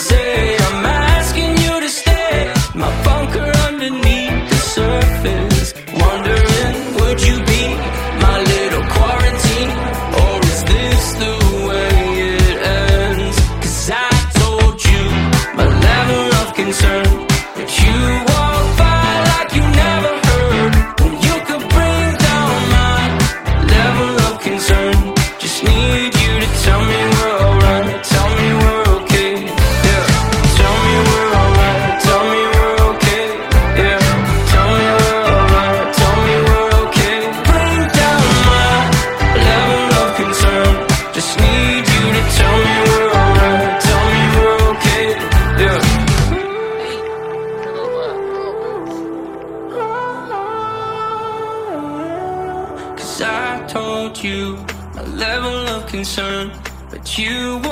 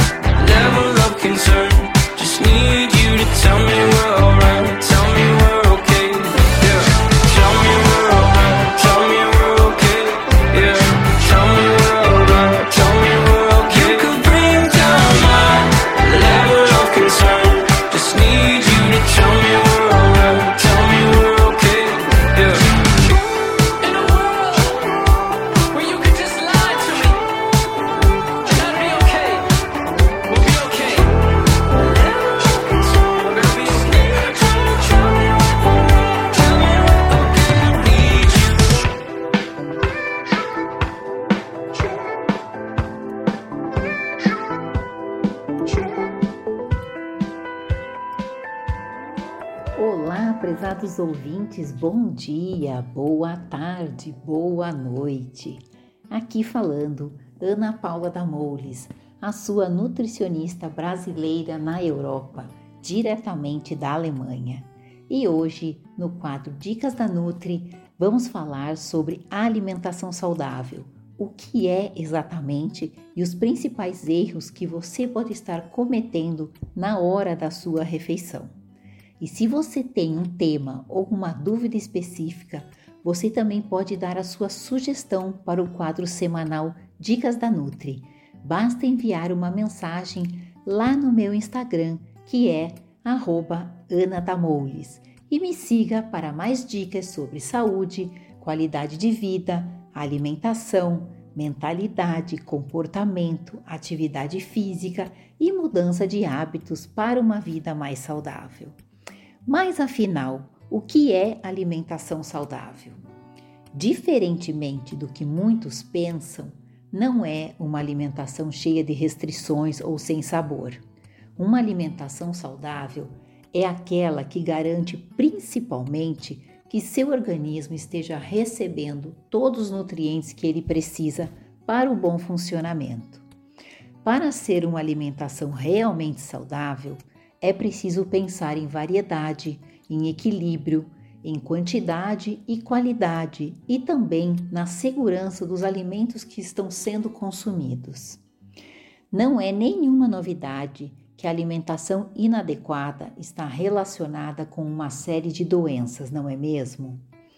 Entre os principais problemas de saúde relacionados com uma má alimentação estão a obesidade, o diabetes, a hipertensão e até mesmo alguns tipos de cânceres.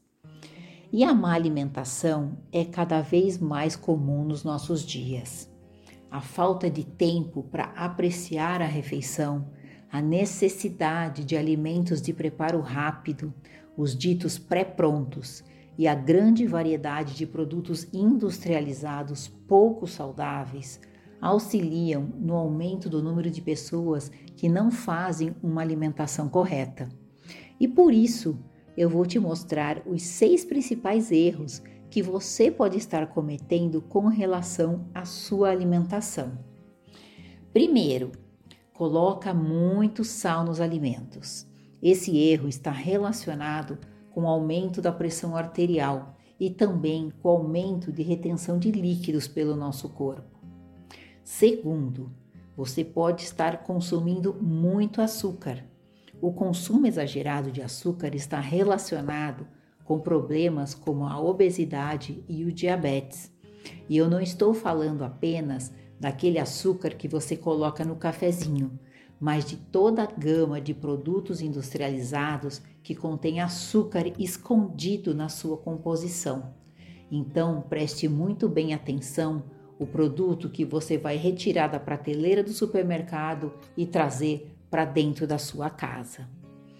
Terceiro, montar pratos com pouca variedade. Pratos coloridos apresentam muitos nutrientes e, portanto, são muito mais saudáveis. E quarto, não comer verduras, frutas e legumes. Esses alimentos são essenciais para nos fornecer vitaminas, minerais e também fibras tão importantes para o nosso organismo. Quinto, não se hidratar adequadamente. O recomendado é que se beba em média de 2 a 3 litros de água diariamente. E se você mora em regiões quentes ou está no verão, você precisa redobrar essa atenção por causa da desidratação. E sexto, pular as refeições, porque ao pular refeições, você fica muito tempo sem se alimentar. E isso pode fazer com que na hora da próxima refeição você coma de forma exagerada, consumindo muito mais do que você deveria, e isso é péssimo para o seu metabolismo. Já dizia Hipócrates há mais de 2400 anos: que seu remédio seja seu alimento e que seu alimento seja seu remédio. Essa frase tão poderosa e cheia de significados segue firme até os dias atuais. Inclusive, cada vez mais a ciência comprova a relação entre comer bem e manter uma ótima qualidade de vida. Prezados ouvintes, anotaram todas as dicas? E na próxima semana voltamos com mais dicas da Nutri.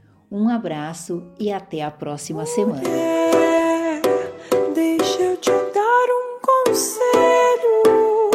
Não escute quem não te quer. Ame o seu reflexo no espelho. Pois quem está cheia é capaz de transbordar. Quero me aceitar e me amar.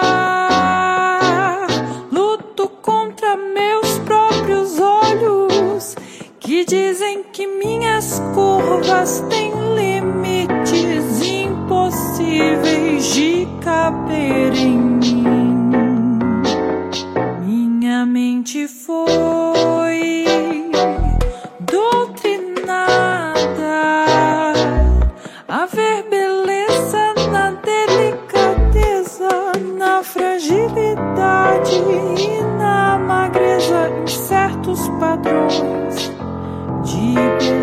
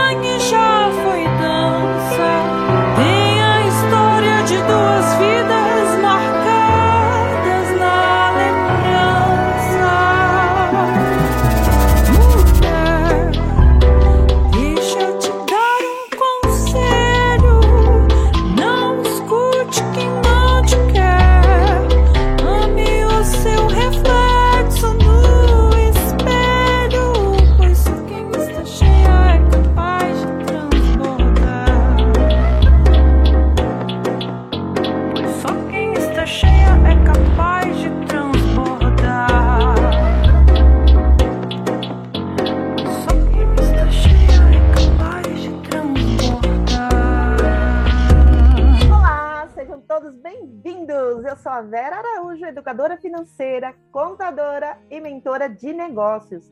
E no nosso quadro de hoje sabedoria, é, Minuto de Sabedoria, Sabedoria Empreendedora,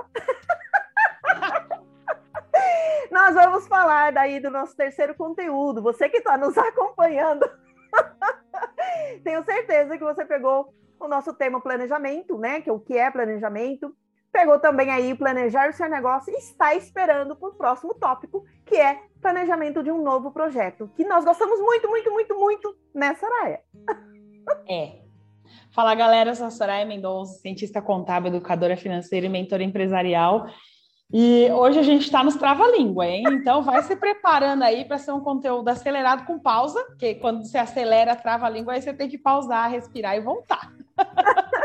Mas bora lá. Planejando um novo projeto. Eu sou a louca dos projetos novos, né? Então, assim, eu acordo às vezes e falo, tem que criar alguma coisa hoje. Por quê? Sei lá, tô com vontade, então tem que criar alguma coisa. Aí eu chego e falo, Vera, vamos derrubar a parede? Vera, vamos criar um curso de liderança? Vera, vamos treinar vamos falar sobre LGPD para os clientes, trazer alguém? Então, assim, tá, aí ela fala bonitinho, sempre pega papel, caneta, eu já sei, ó, caneta, papel. Como? Fala então. Não pensei nisso ainda. Foi muito no lado, eu sou criativo, então eu trouxe a ideia. vamos estudar. Agora vamos, né? O esqueleto tá aí, bora, bora botar carne. Então, acho que quando você tem um novo projeto, a, a primeira coisa que você tem que ter é esse entusiasmo. Esse entusiasmo que eu chego sempre, né, pronta para derrubar a parede sem pensar em derrubar o prédio. Quem me segue aí sabe do que eu estou dizendo, qual, qual é a história, né, a piada interna disso aí. É, porque quando você vai começar um novo projeto, se você já começar brochado, sem energia, sem vontade, cara, nem faz, nem vai. Porque precisa, né? Para ação, para resultado, para execução, você precisa de energia.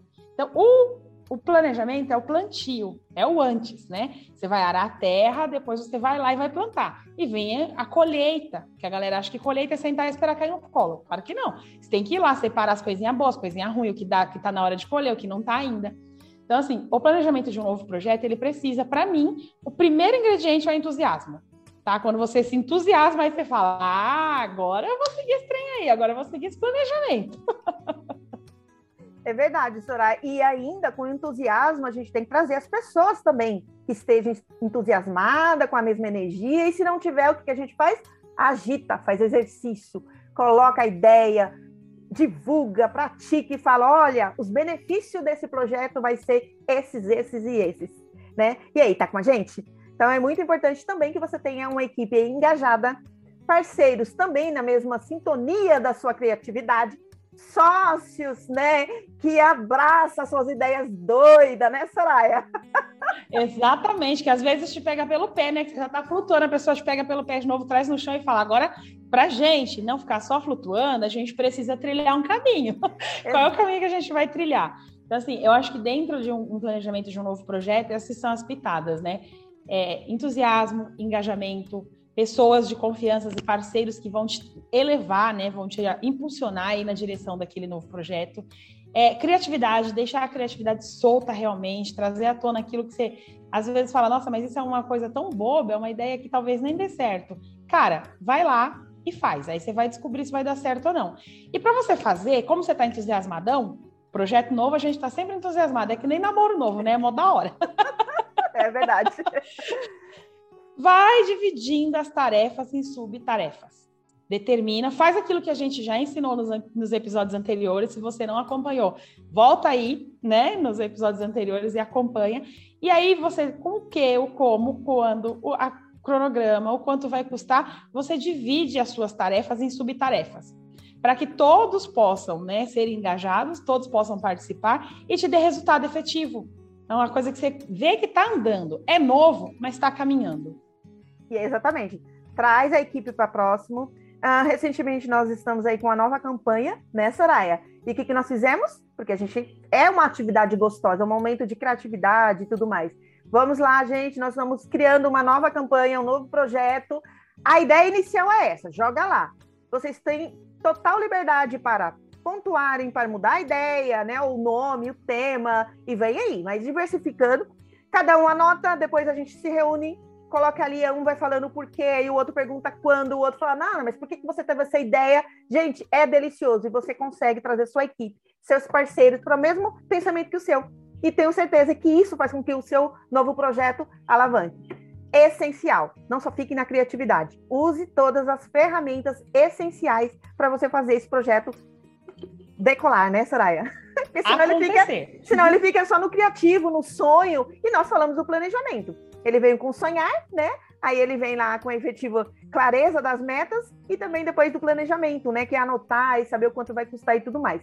Falamos também. ação. Isso. Falamos também sobre o Canvas no plano de negócio, que ele também pode ser utilizado, que é uma ferramenta essencial para projetos. Ele pode ser utilizado para um novo departamento que você vai criar, para novos projetos. Nossa, é uma ferramenta essencial, maravilhosa e Fácil, gostosa de fazer. Isso né? é isso, Soraya. Fácil, intuitiva, criativa, lúdica e eficiente. Então, e...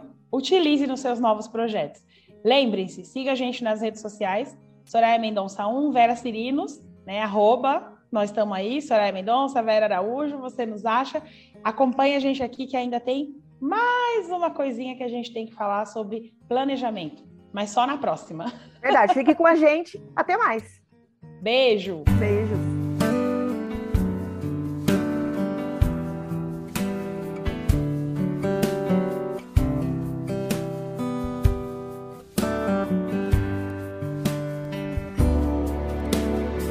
Another summer day has come and gone away from Paris or Rome, wanna go home. Mm. Maybe surrounded by a million people, I still feel all alone. Just wanna go home. Oh, I miss you, you know. And I've been keeping all the letters that I wrote to you.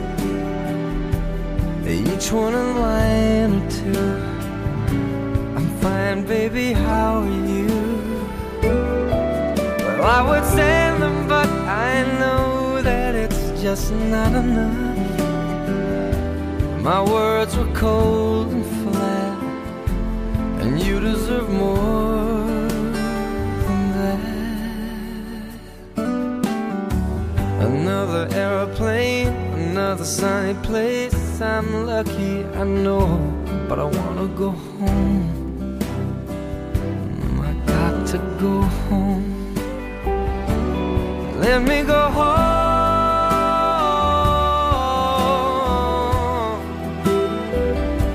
I'm just too far from where you are. I wanna come home.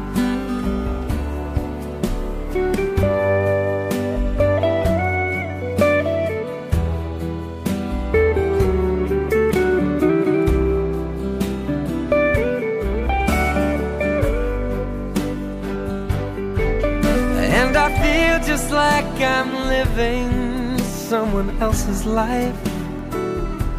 It's like I just stepped outside when everything was going right. And I know just why you could not come along with me. This was not your dream, but you always believed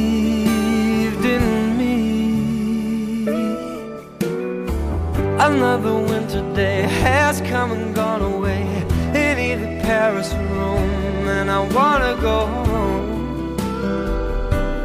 Let me go home.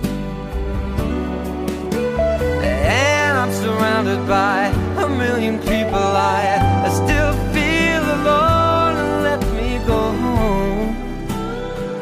Oh, I miss you,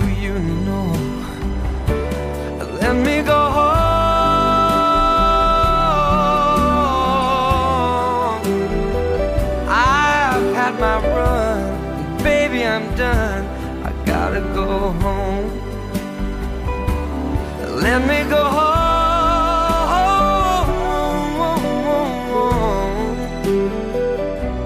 It'll all be alright.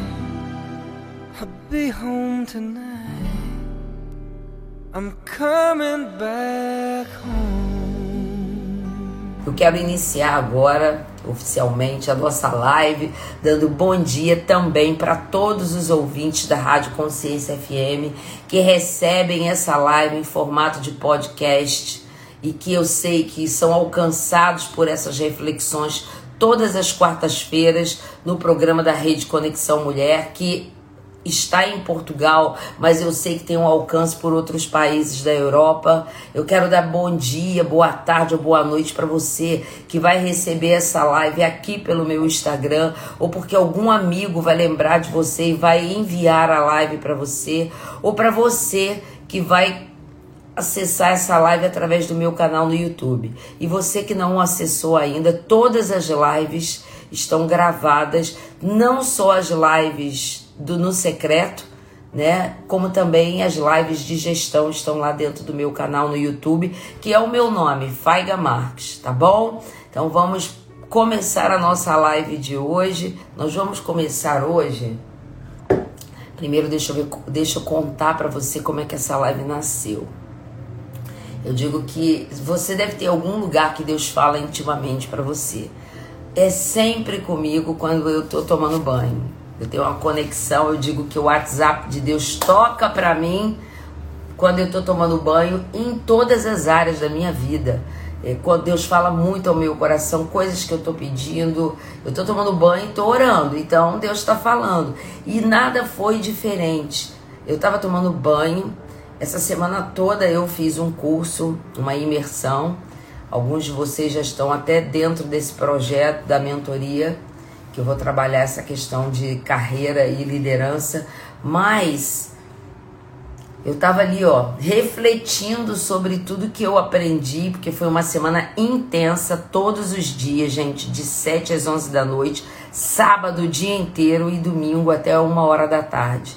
Então eu estava fazendo essa atualização e na, na sexta-feira eu comecei a sentir, eu estava tomando banho pensando no curso e nas coisas que a gente tem aprendido lá. E aí eu estava pensando nas coisas do curso e, eu, e a gente está falando de carreira, não tem como pensar em sonho, não vira a questão dos sonhos. E na mesma hora Deus colocou no meu coração a vida de Abraão, porque é sobre ele que eu vou falar hoje. E aí veio imediatamente uma passagem em que Deus fala para Abraão levantar os seus olhos e contemplar o futuro. E aí eu fiquei com aquilo, eu falei, é esse o tema da live. Veio assim, o WhatsApp chegou, como sempre, na hora que eu tô tomando banho, e isso era sexta-feira. Falei, é esse o tema da live. Só que eu tava envolvida com as coisas do curso. Mas eu sentei aqui antes de começar o curso, o curso começava às 7 horas da noite na sexta-feira, e eu fui procurar, falei, tem que achar essa passagem. Deus falou, eu tenho que achar. E aí eu cheguei lá, joguei no Google, porque eu tava sem tempo de ficar. Eu sabia que estava no livro de Gênesis, e aí eu achei a passagem que a gente vai ler, Gênesis 13.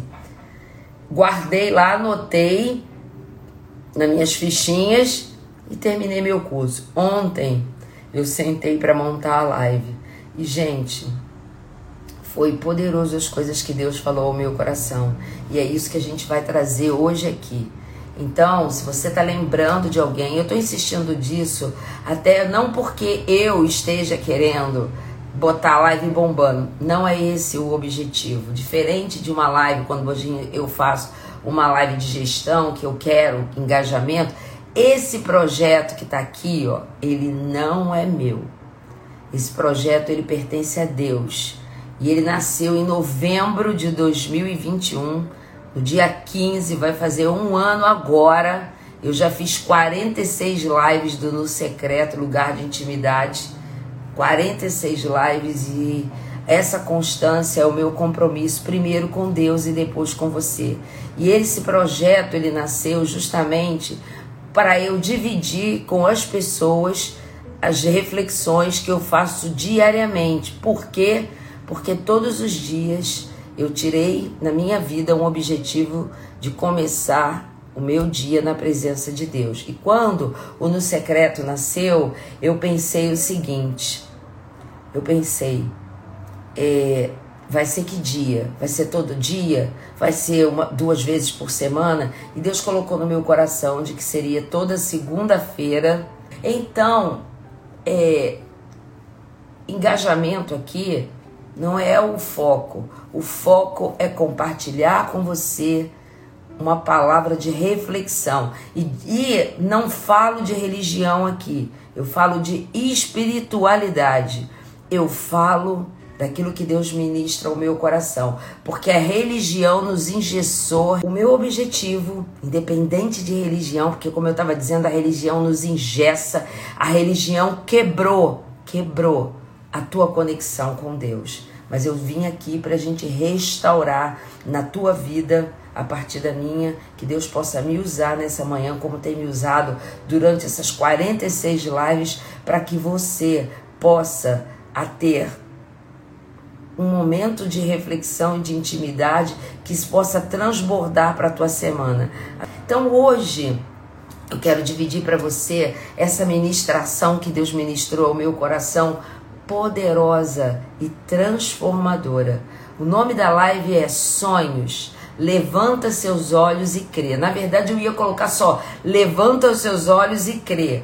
Mas como eu que podia ser que as pessoas não entendessem, eu trabalhei com o conceito dos sonhos, porque Deus restaurou os sonhos de Abraão, como vai restaurar os teus sonhos agora. Então vamos lá. O texto base que a gente vai utilizar hoje, ele está no capítulo ele está no capítulo 13 do livro de Gênesis. Então coloca aí Gênesis 13 minhas ajudantes, coloque me ajuda aí. Gênesis 13, dos versos 14 a 17. Gênesis 13, de 14 a 17. Só vou ler esse texto hoje, gente. Eu vou ler esse texto hoje. Então, olha lá. Depois eu vou explicar o contexto que Deus fala essas coisas para Abraão. Obrigada, Dani. Disse o Senhor a Abraão. O nome dele ainda não tinha sido trocado. Disse o Senhor a Abraão depois que Ló se separou dele, Ló era o sobrinho dele. Ergue os olhos e olha desde onde estás para o norte, para o sul, para o oriente e para o ocidente, porque toda essa terra que vês eu te darei a ti e a tua descendência para sempre. Farei a tua descendência como o pó da terra, de maneira que se alguém puder contar o pó da terra, então se contará também a tua descendência. Levanta-te, percorre esta terra no seu comprimento e na sua largura, porque eu te darei. Só isso. Gente, quando a gente está estudando aí o, a Bíblia, a gente diz que esse foi o primeiro pacto, o pacto territorial que Deus fez com Abraão. Mas eu vou falar de outra maneira, eu quero contextualizar você. Nessa hora, aqui no livro de Gênesis, que Deus aparece a Abraão, que ainda se chamava Abraão, porque vai haver um outro movimento na Bíblia que Deus vai mudar o nome dele de Abrão para Abraão, porque até então Abrão não todo nome judaico ele tem um significado. Então, Abraão, quando acontece a mudança do nome, ele passa a ser pai de multidões, pai de nações. Porque ele não é só o pai do povo judeu, ele é o pai de todo o cristianismo, porque Deus faz com ele um pacto e uma aliança que é perpétua. Mas nesse momento aqui, em que ele é Abrão, ele estava sentado, cabisbaixo. Sabe por quê? Porque Ló era um. Abraão não tinha filhos, tá? A mulher dele, ele era velho, a mulher dele, Sara, era estéreo. Então, quando ele sai da terra dele como um nômade, atendendo a um chamado de Deus, eu já falei disso aqui quando eu falei da Páscoa, o que que acontece? Ele não tem filhos, então ele leva o sobrinho dele, chamado Ló, filho do irmão dele. Ele, esse, esse rapaz era órfão, o irmão dele tinha morrido. Então, quando Deus faz, chama Abraão, que é o primeiro chamamento, e diz: sai da tua terra e do meio da tua parentela e vai para a terra que eu vou te mostrar. Abraão, o que, que era a família dele? Era ele e Sara. Então ele já tinha adotado, digamos assim, Ló, o seu sobrinho, e ele chama Ló e ele caminha com Ló. E Deus tinha um pacto com Abraão de fazê-lo prosperar. Então, nesse momento de vida, ele já era, mesmo como nome nômade, eles já eram extremamente prósperos. E no início do capítulo 13, a Bíblia diz que os pastores de ovelhas de Ló brigavam com os pastores de Abraão. E aquela rixa, aquela contenda por conta das ovelhas, por conta de pastagens, já tinha chegado aos dois. E os dois já tinham, estavam se desentendendo. Principalmente o sobrinho, que era para ele como um filho, que era Ló, já estava se desentendendo com Abraão. Então Abraão, que era mais velho, no capítulo 13, ele chega para Ló e diz o seguinte: Eles estão diante de uma situação de impasse e de contenda. E ele diz o seguinte: Olha, eu nem vou ler, mas ele diz, tá no verso 8, eu vou ler só o capítulo para você entender o contexto. Ele diz o seguinte: Diz Abraão a Ló: no capítulo 13, verso 8. Não haja contenda entre mim e ti, e entre os meus pastores e os teus, porque somos parentes chegados. Aqui no hebraico é somos como pai e filho. Acaso não está diante de ti toda a terra? Peço-te que te apartes de mim. Se fores para a esquerda, eu vou para a direita. Se fores para a direita, eu vou para a esquerda. E no verso 10 diz que, olha só, levantou os olhos Ló e viu toda a campina do Jordão, que era toda bem regada. E a Bíblia ainda diz o seguinte: com, era como os jardins do Senhor, ou seja, era uma terra extremamente, extremamente fértil e aí Ló diz o seguinte: eu quero aquela, ó, eu quero ali, eu quero as campinas do Jordão. Ló olha e decide que ele vai escolher a melhor parte. E Abraão aceita. Ele diz: então vai. A gente está falando antes de ao lugar aonde Ló escolhe ele, quando ele, ele coloca as tendas dele, ele vai habitar nas cidades de Sodoma e Gomorra, antes da destruição. Mas Ló escolhe e olha para aquele lugar olhando a questão da terra, olhando a fertilidade da terra, certo? E Abraão diz: Ok, pode ir, Ló, eu te abençoo, porque ele considerava Ló como um filho. Então ele diz: Vai que eu estou te dando a minha bênção. E, e Abraão fica. É agora que vai entrar onde a gente começa a falar sobre a nossa reflexão de hoje. Sentado Provavelmente todo mundo sabe o que é a dor de se sentir assim traído, entristecido por conta de uma contenda de você perder um amigo, porque eles não vão para um bairro tipo assim, eu tô em Icaraí e Ló foi para Santa Rosa. Eles vão para um para um lugar que era distante um do outro. Então aquele convívio diário de sentar com Ló à mesa, na hora do almoço deles conversarem, da, de durante a noite eles estarem ceando juntos porque a Bíblia não diz aqui se Ló já tinha constituído família. A gente vai ver que ele tem família quando ele chega em Sodoma. Ele já tinha mulher e suas filhas. Mas o convívio da, da, de entre pai e filho foi rompido nessa hora. Ló se aparta e aí Abraão tá triste, sentado pensando em toda a sua história com Ló. Desanimado, por quê? Porque a esposa dele já era velha, ele era velho e ele não tinha nenhuma descendência para herdar a promessa que Deus tinha dado a ele lá em Ur dos Caldeus. Lá na terra da Babilônia, quando ele resolve atender a um chamado de um Deus desconhecido, porque naquela época Ló, Jó, é, Abraão era idólatra.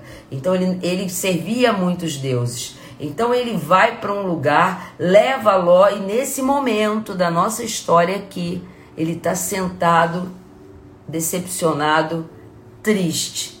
E aí a Bíblia diz: Eu amo Deus, gente. Que Deus aparece a Abraão e diz o seguinte: Abraão, levanta os olhos e olha a terra que está diante de você. E agora eu quero começar a gente a falar.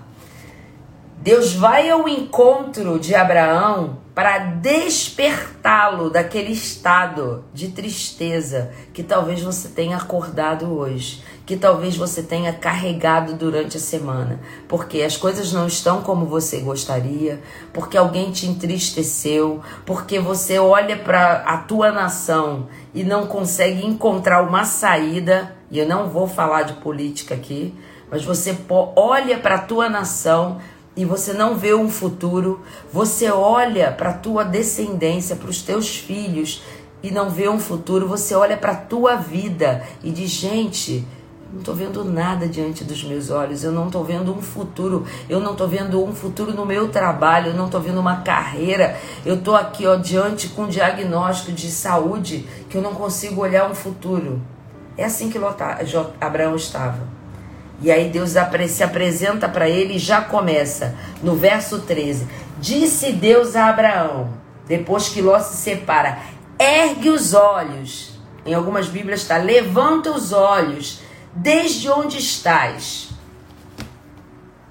E o que que isso significa, gente? Levanta os olhos, ergue os olhos desde onde estás. O que que significa essa expressão, primeiro na vida de Abraão e agora na minha vida e na tua vida? Deus está dizendo nessa manhã, para mim e para você, nessa live do No Secreto, em que a gente começa a nossa semana refletindo para trazer palavras que possam vivificar a nossa semana, palavras que possam fazer com que a nossa semana ela aconteça de uma maneira diferente. O que significa levanta os olhos. Eu trouxe aqui cinco maneiras de nós enxergarmos o que Deus disse para Abraão naquele dia em que ele estava sentado, cabisbaixo, contemplando, lembrando de Isló, lembrando de, da caminhada, porque ser nômade era muito difícil, gente. Eles já tinham passado por percalços, eles já tinham encontrado situações ao longo do seu caminho já tinham negociado com reis para poder passar pelos seus territórios e eles tinham acabado de chegar em Canaã, que era a terra da promessa. Abraão disse: Ai, agora eu vou desfrutar junto com a minha família, junto com o meu sobrinho, daquilo que Deus tem para mim. E aí eles começam a enriquecer e a contenda separa a família. Talvez você esteja diante de uma situação como essa, com um problema familiar, que alguém que você ama às vezes o teu marido, o teu parente, o teu cunhado, a tua sogra, a tua mãe, não sei. Mas você talvez esteja nesse momento com a tua alma como a de Abraão estava, triste, decepcionada, sem ver um futuro à sua frente. E Deus está dizendo para mim e para você: Ei, levanta os olhos. E vamos ver o que significa esse primeiro levanta os olhos. Levantar os olhos aqui é deixar para trás argumentos que nos levam para uma vida inexpressiva. Deus está dizendo: levanta os olhos. Ninguém vive, olha o que eu vou te dizer, é a primeira chave que eu vou liberar para tua vida hoje aqui. Ninguém vive no nível de fé se tiver preso às decepções.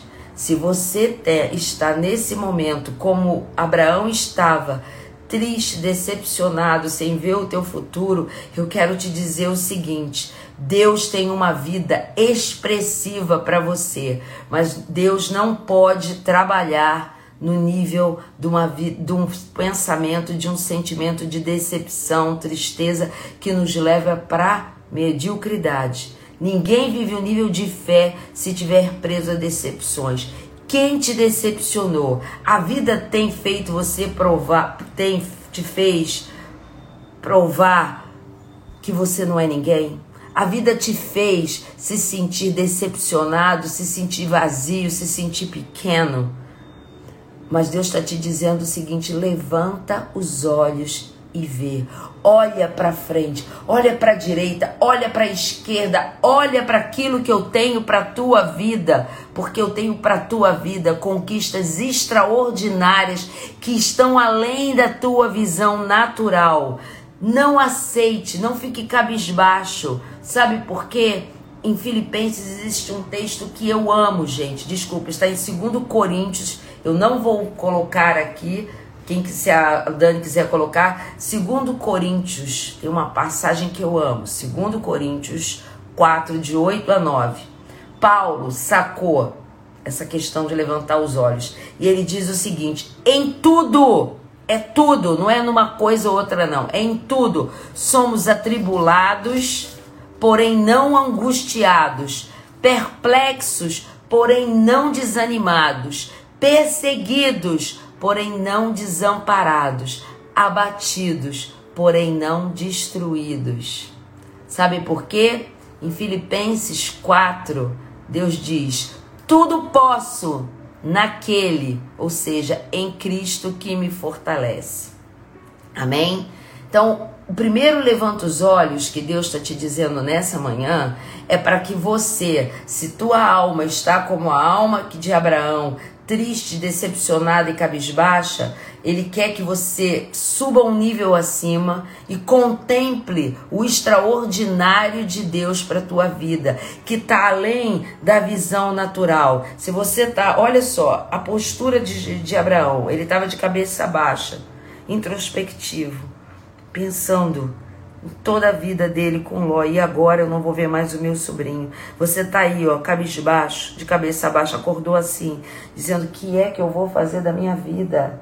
Eu tô angustiado, eu tô preocupado, eu tô triste. Eu briguei com alguém que eu amava, eu não vejo futuro nesse país. E Deus está dizendo: ei, levanta os olhos, contempla Contempla as campinas, contempla a terra que eu coloco diante de você, que é uma terra abundante, é uma terra que você só vai conseguir olhar no nível da espiritualidade e não no nível natural, porque o nível natural, ele a palavra de Deus diz que o homem natural contempla as coisas naturais, mas o homem na fé, ele consegue contemplar o extraordinário de Deus. Segundo, levanta os olhos. Você tá comigo aqui, gente? Faz assim, ó, para eu saber, tá?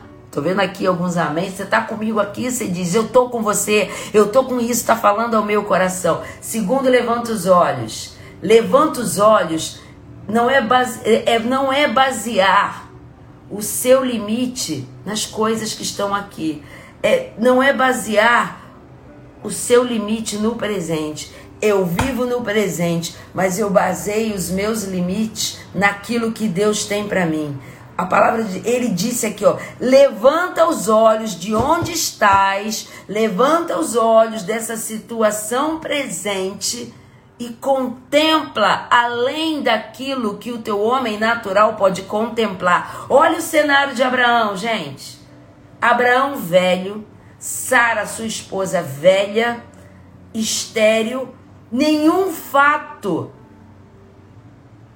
Ele perdeu o seu sobrinho, então nenhum fato histórico ali dizia que ele ia ser um, gerar uma nação, que ele seria pai de nações, porque até tinha ido embora. Então ele sai e diz assim: Meu Deus, você prometeu que eu ia ser pai de nações, eu estou aqui rico, sozinho, Vou morrer, Sara tá velha. Que história é essa? Eu ainda rompi o relacionamento com meu sobrinho amado. E aí ele olha, Deus está dizendo: Abraão, levanta os olhos, olha para frente, olha para a direita, olha para a esquerda. Toda essa terra que está diante de você é tua. Eu vou te dar a tua a você e a tua descendência. Então Deus diz: de onde você está, da tua vida natural, eu quero que você levante os olhos e se projete para o sobrenatural. Amém, gente? Então, de onde você está agora, dessas circunstâncias, desse conjunto de situações que são naturais e que te ameaçam, que te sufocam, Deus está mandando você levantar os olhos e contemplar com os olhos da fé o sobrenatural. Ouse a crer Segunda chave. Ouse a crer em coisas que vão além da sua condição atual. Ouse a crer em coisas que vão além da sua condição natural. Creia naquilo que Deus já determinou para a sua vida.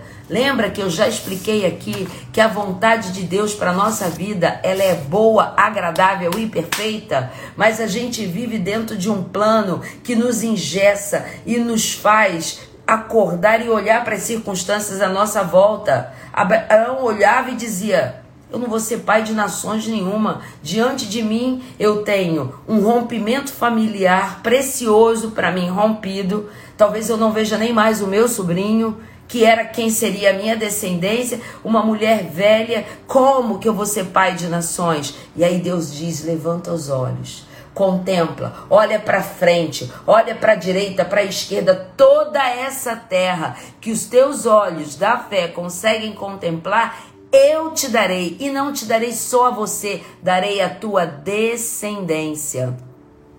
O terceiro levanta os olhos aqui tem a ver com você levantar os olhos e fazer esforço para enxergar o que Deus quer te mostrar. Eu já falei que aqui, o, primeiro, o segundo levanta os olhos, ele falava que era para você ousar ver além da tua visão natural.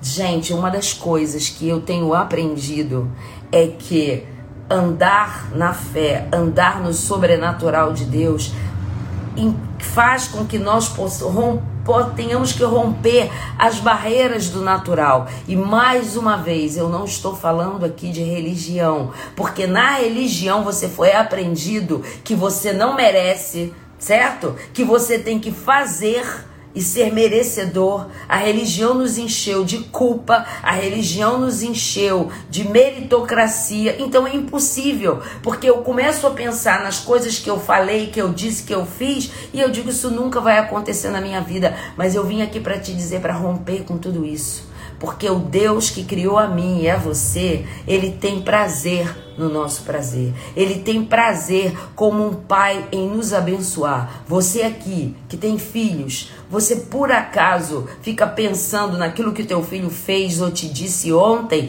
Às vezes ele te liberou uma palavra ontem que encheu você de tristeza, mas o teu coração é de amor. Então você olha, olha que lindo que Deus está me dizendo aqui. Quando você olha para o teu filho, você não olha o que ele faz o que ele disse ou as ações erradas que ele fez. Você olha para o futuro grandioso que você projetou para ele. E com nesse futuro grandioso e projetou que você projetou para ele, você o vê formado, você o vê bem casado, você olha para os netos que ele vai te dar. Você olha no sobrenatural. E por que é que para minha vida e para tua a gente olha para baixo? A gente olha para o natural. Abre os teus olhos, abre a tua visão espiritual e contempla a tua vida natural da mesma forma que você enxerga o futuro grandioso dos teus filhos. Porque levantar os olhos é fazer esforço para enxergar o que Deus quer mostrar. E sabe o que Deus quer mostrar para mim e para você? Que toda essa terra que você contemplou, Abraão, eu darei a você. Preste atenção. No reino do espírito, no reino das coisas espirituais, você não conquista as coisas através daquilo que você não vê. Você precisa ver o espiritual para crer. Você precisa trazer à existência as coisas que você quer conquistar. Como assim, Faiga? Dessa da seguinte maneira: você precisa exercer fé e se esforçar para enxergar o máximo dentro da vontade de Deus. Você precisa trazer à existência aquilo que você já conquistou nas regiões celestiais através de Jesus Cristo, o Filho de Deus. Quando Jesus morre naquela cruz por mim e por você, ele já conquistou para mim e para você uma vida plena e abundante, mas nós vivemos aprisionados aqui numa vida pequena e medíocre, porque nós estamos andando no natural. Eu estou te convidando a partir de hoje a viver o sobrenatural de Deus. E viver o sobrenatural de Deus é trazer a existência. Se a tu trazer a tua existência é você trazer um emprego melhor, você vai gerar dentro do como uma mãe que gera seu filho durante nove meses e fica sonhando como ele vai ser, com a roupinha que ele vai vestir, com o rostinho que ele vai ter, você vai gerar teus sonhos. Você vai gerar os teus sonhos dentro de você. Você vai gerar os teus sonhos dentro de um ambiente espiritual. Você vai trazê-los à existência. E é o que eu vou falar agora. Viver em fé, viver em fé é gerar dentro de você aquilo que você quer, é gerar o teu milagre. Ah, eu não acredito. Pois é. Porque a gente anda num mundo tão natural que a gente acha que os milagres que Jesus fez, eles se encerraram ali, que estão ali só para a gente lembrar que não é para gente. E eu estou dizendo para você que o fato de você estar vivo aqui, de ter vencido o Covid, já é um milagre.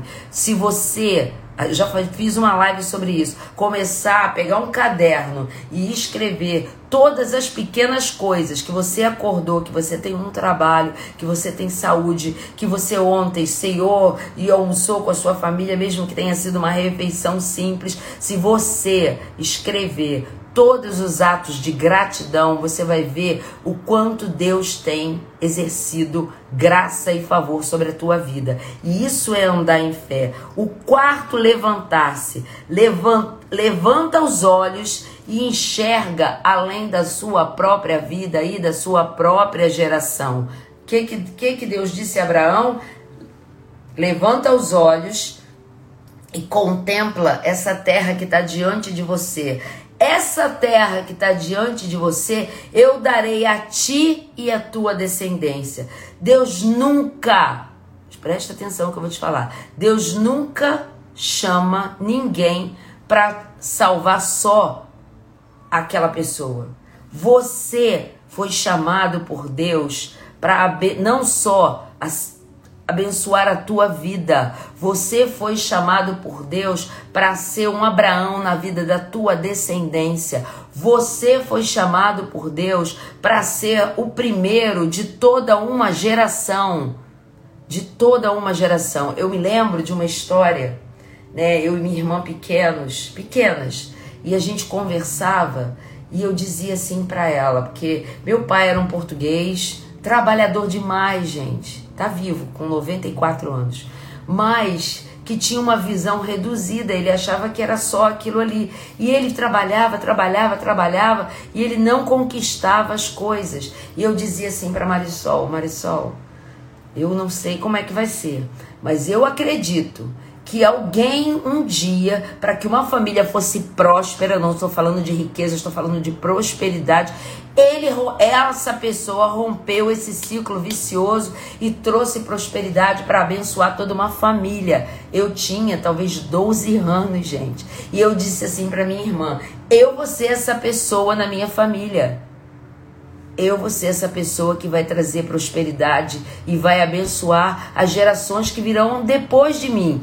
E eu me julgo que isso está se cumprindo na minha vida. Então declara para a tua vida agora que você vai ser a pessoa que vai quebrar esse ciclo vicioso. Na minha família, todas se separaram. Na minha família, ninguém foi feliz no casamento. Na minha família, ninguém se formou. Na minha família, ninguém conseguiu um bom emprego. Na minha família, os homens sempre foram, é, foram sem prosperidade. Eu não sei o que disseram para você que na sua família vocês foram, mas eu vim aqui para ser boca de Deus para tua vida, para dizer, como Deus disse para aquela menininha de 12 anos: se na minha família ninguém foi próspero, eu vou romper esse ciclo e vou trazer prosperidade não só para minha geração, pra, mas como para todas as gerações que vão me suceder, para os meus filhos, para os filhos dos meus filhos e para os meus netos, bisnetos e tataranetos. É isso que Deus está dizendo para você, como ele disse para Abraão: levanta os teus olhos, porque eu vou te dar uma terra nova, eu vou te dar uma vida diferente que vai alcançar não só você, mas a tua descendência, porque Deus te chama como chamou Abraão, lá de Ur dos Caldeus, não só para libertar você, mas para libertar e transformar a vida da tua família. É isso que Deus faz. Um, ele gera um propósito em nós. Escuta o que eu vou te falar. Terceira chave. Deus gera um propósito em nós não para transformar só nossa vida, mas para transformar a nossa descendência e através da nossa descendência transformar uma nação. Foi isso que ele fez. Quando Abraão saiu de lá, ele não sabia ele era um nômade, um homem simples, que na sua vida ele ia alcançar a nação de Israel, formar uma nação tão diferenciada e poderosa e alcançar a vida de outras nações como ele alcançou a minha e a sua, porque ele não é só o pai de, de Israel, ele é o pai de toda a religião cristã, de todo o cristianismo. O que Deus fará em nós e através de nós alcançará gerações. Eu quero falar de novo para você tomar posse disso na tua vida. O que Deus fará em você e através de você alcançará gerações. Deus expande o seu reino através de mim e você. O que Deus fará em nós e através de nós alcançará gerações, porque Deus expande o seu reino através de mim e de você. E agora eu quero falar do último, levanta-te. Levanta os olhos e aceita o desafio de dar passos de fé, passos práticos de fé. Amém? Amém. Olha o que Deus fez. Abraão tá lá, gente, ó, sentado. Aí Deus vai. Eu, eu vejo assim, sabe? Eu gosto de idealizar. Abraão tá sentado ali, ó, cabisbaixo. Aí Deus vai e senta do lado dele, gente. Não pensa, para, para de pensar ele lá no céu, sentado no seu trono, distante de nós, porque foi isso que a religião fez, impediu o relacionamento. Deus sentou do lado dele e disse: Oi, Abraão, o que, que houve? Ah, eu tô aqui triste, Ló se separou de mim. Sabe aquelas coisas que você falou para mim, que eu ia ser uma nação? Nem, nem, olha, nem filho eu tenho. Como é que eu vou ser uma nação? Eu tô aqui decepcionado, com meu coração pesado. Ló foi embora, chateado comigo. Talvez eu nunca mais eu veja meu sobrinho. E aí Deus diz: Abraão, levanta a cabeça. Olha para a terra que está à sua frente. Tá vendo toda essa terra que está à sua frente? aonde a tua visão nem consegue alcançar, eu vou dar a você. Mas eu não vou dar só a você, não, Abraão. Eu vou dar a tua descendência. E aí Abraão diz: Mas como que isso vai acontecer? Sara é estéreo. Aí Deus diz o seguinte: Levanta! E eu estou dizendo para você: Levanta. Aí ele diz: Fica de pé. Porque a fé, gente, ela também requer de nós um passo prático de fé. Então ele disse: fica de pé. E aqui que eu acho isso tremendo. Ele senta, conversa com ele e ele diz: levanta-te, fica de pé e percorre essa terra no seu comprimento e na largura. Então, se você quer trazer à existência algo que você tem buscado, e pedido a Deus em oração, você precisa se posicionar. Eu falo sempre disso aqui. E ficar de pé, certo? Ele mandou que Abraão se levantasse e andasse, andasse, tomasse posse. Porque eu, eu vejo assim, à medida que Abraão caminhava, andando e percorrendo a terra, e olha que era muita coisa, talvez ele tenha levado um dia fazendo isso. O que, que aconteceu? Olha, a fé foi sendo gerada dentro dele. Ele começou a sentir, ele começou a ver o, as tendas sendo armadas. Talvez ficou, começou a ver o filho dele correndo, os netos dele correndo por ali. É isso, gente. Você precisa se posicionar em fé. Um homem e uma mulher de fé caminham em direção àquilo que eles creem. Sabe por quê? O homem natural ele acredita que as coisas podem acontecer. A gente, quando está no, no, módulo, vamos dizer assim, no módulo natural, a gente diz: é, pode ser que aconteça assim. Se eu estudar, se eu me dedicar, não é que você não tem que fazer isso, não, tá? Se eu me dedicar, vai acontecer. Mas o homem que anda pelo espírito, o homem de fé, a mulher de fé, ele começa a trazer a existência e ele começa a ver como é que as coisas vão acontecer espiritualmente falando. Alinha sua fala com seu comportamento. Quarta fala que eu tenho para te dar aqui, ó, quarta chave. Alinha sua fala com seu comportamento. Eu vou trazer um exemplo de, de um livro que eu li que eu acho assim fantástico. Existe um homem chamado Tony Robbins, ele é um grande guru aí do mundo corporativo. Só que a história diz, e ele fala isso nas lives dele, eu fui assistir um, em São Paulo é, com a Gisela, e ele, diz, ele disse o seguinte: ele era filho de uma mãe alcoólatra que tinha um relacionamento abusivo no sentido de que ele ela quando bebia, ela batia nele nos irmãos e ele tinha que se colocar diante dela não agredindo, mas para receber, receber as coisas que ela falava e dizia, e ela avançava brutalmente em cima dele, e ele queria proteger o, os irmãos. E esse homem, ele estu foi estudar e fazer faculdade nos Estados Unidos. E como é que ele conseguiu essa bolsa? Através da questão que os americanos fazem. Ele entrou para um time de lá de, de futebol, de alguma coisa parecida, e ele conseguiu a bolsa. E ele era uma pessoa muito dedicada apesar de viver dentro desse ambiente de opressão, ele determinou que ele seria alguém. E ele tinha um professor, porque Deus sempre coloca na tua vida alguém que vai ser o teu mentor, alguém que vai te impulsionar a ter passos de fé. E eu espero que nessa live eu esteja sendo essa pessoa na tua vida. E aí esse professor falou assim para ele: Olha, ele já trabalhava e fazia faculdade. Pegou e, e disse assim para ele: Toma aqui uma nota de 100 dólares. Escuta isso, que isso é muito forte. Você vai estar com essa nota na sua carteira e você não vai gastar por nada. Mesmo que você esteja passando fome, você não vai gastar essa nota. E aí ele disse o seguinte: Mas para que que eu preciso estar com essa nota na minha carteira? Ele disse assim: Porque essa nota na tua carteira vai te mostrar que você pode entrar num restaurante e comer a melhor comida que você queira com esses 100 dólares. Você pode escolher um bom hotel aqui na nossa cidade e passar uma noite nesse hotel. Você pode comprar uma roupa maravilhosa e andar com ela, comprar um bom sapato e andar com ele. Essa nota é a prova que você pode ser o que você quiser. E toda vez que você olhar para ela, você vai dizer: Eu tenho condições de fazer tudo isso.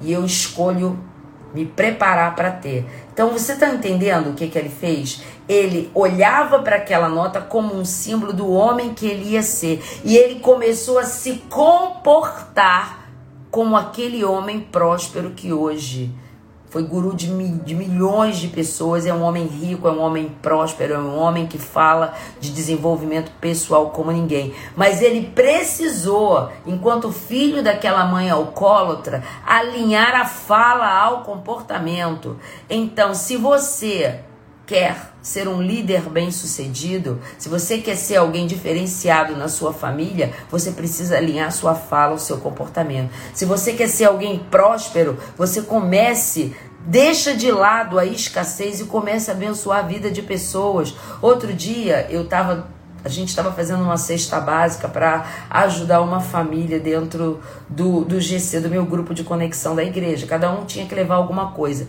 E eu vi uma menina que antes nós tínhamos ajudado e ela foi e colocou lá assim: um quilo de feijão e arroz na lista. E aí eu fui falar com ela e ela disse assim: Sabe, dona Faiga, há uns três meses atrás eu recebia essa, essa ajuda. E hoje Deus está me permitindo semear na vida dessa pessoa. Então eu vou ser próspera. E ser próspera, porque um dia foram prósperos comigo.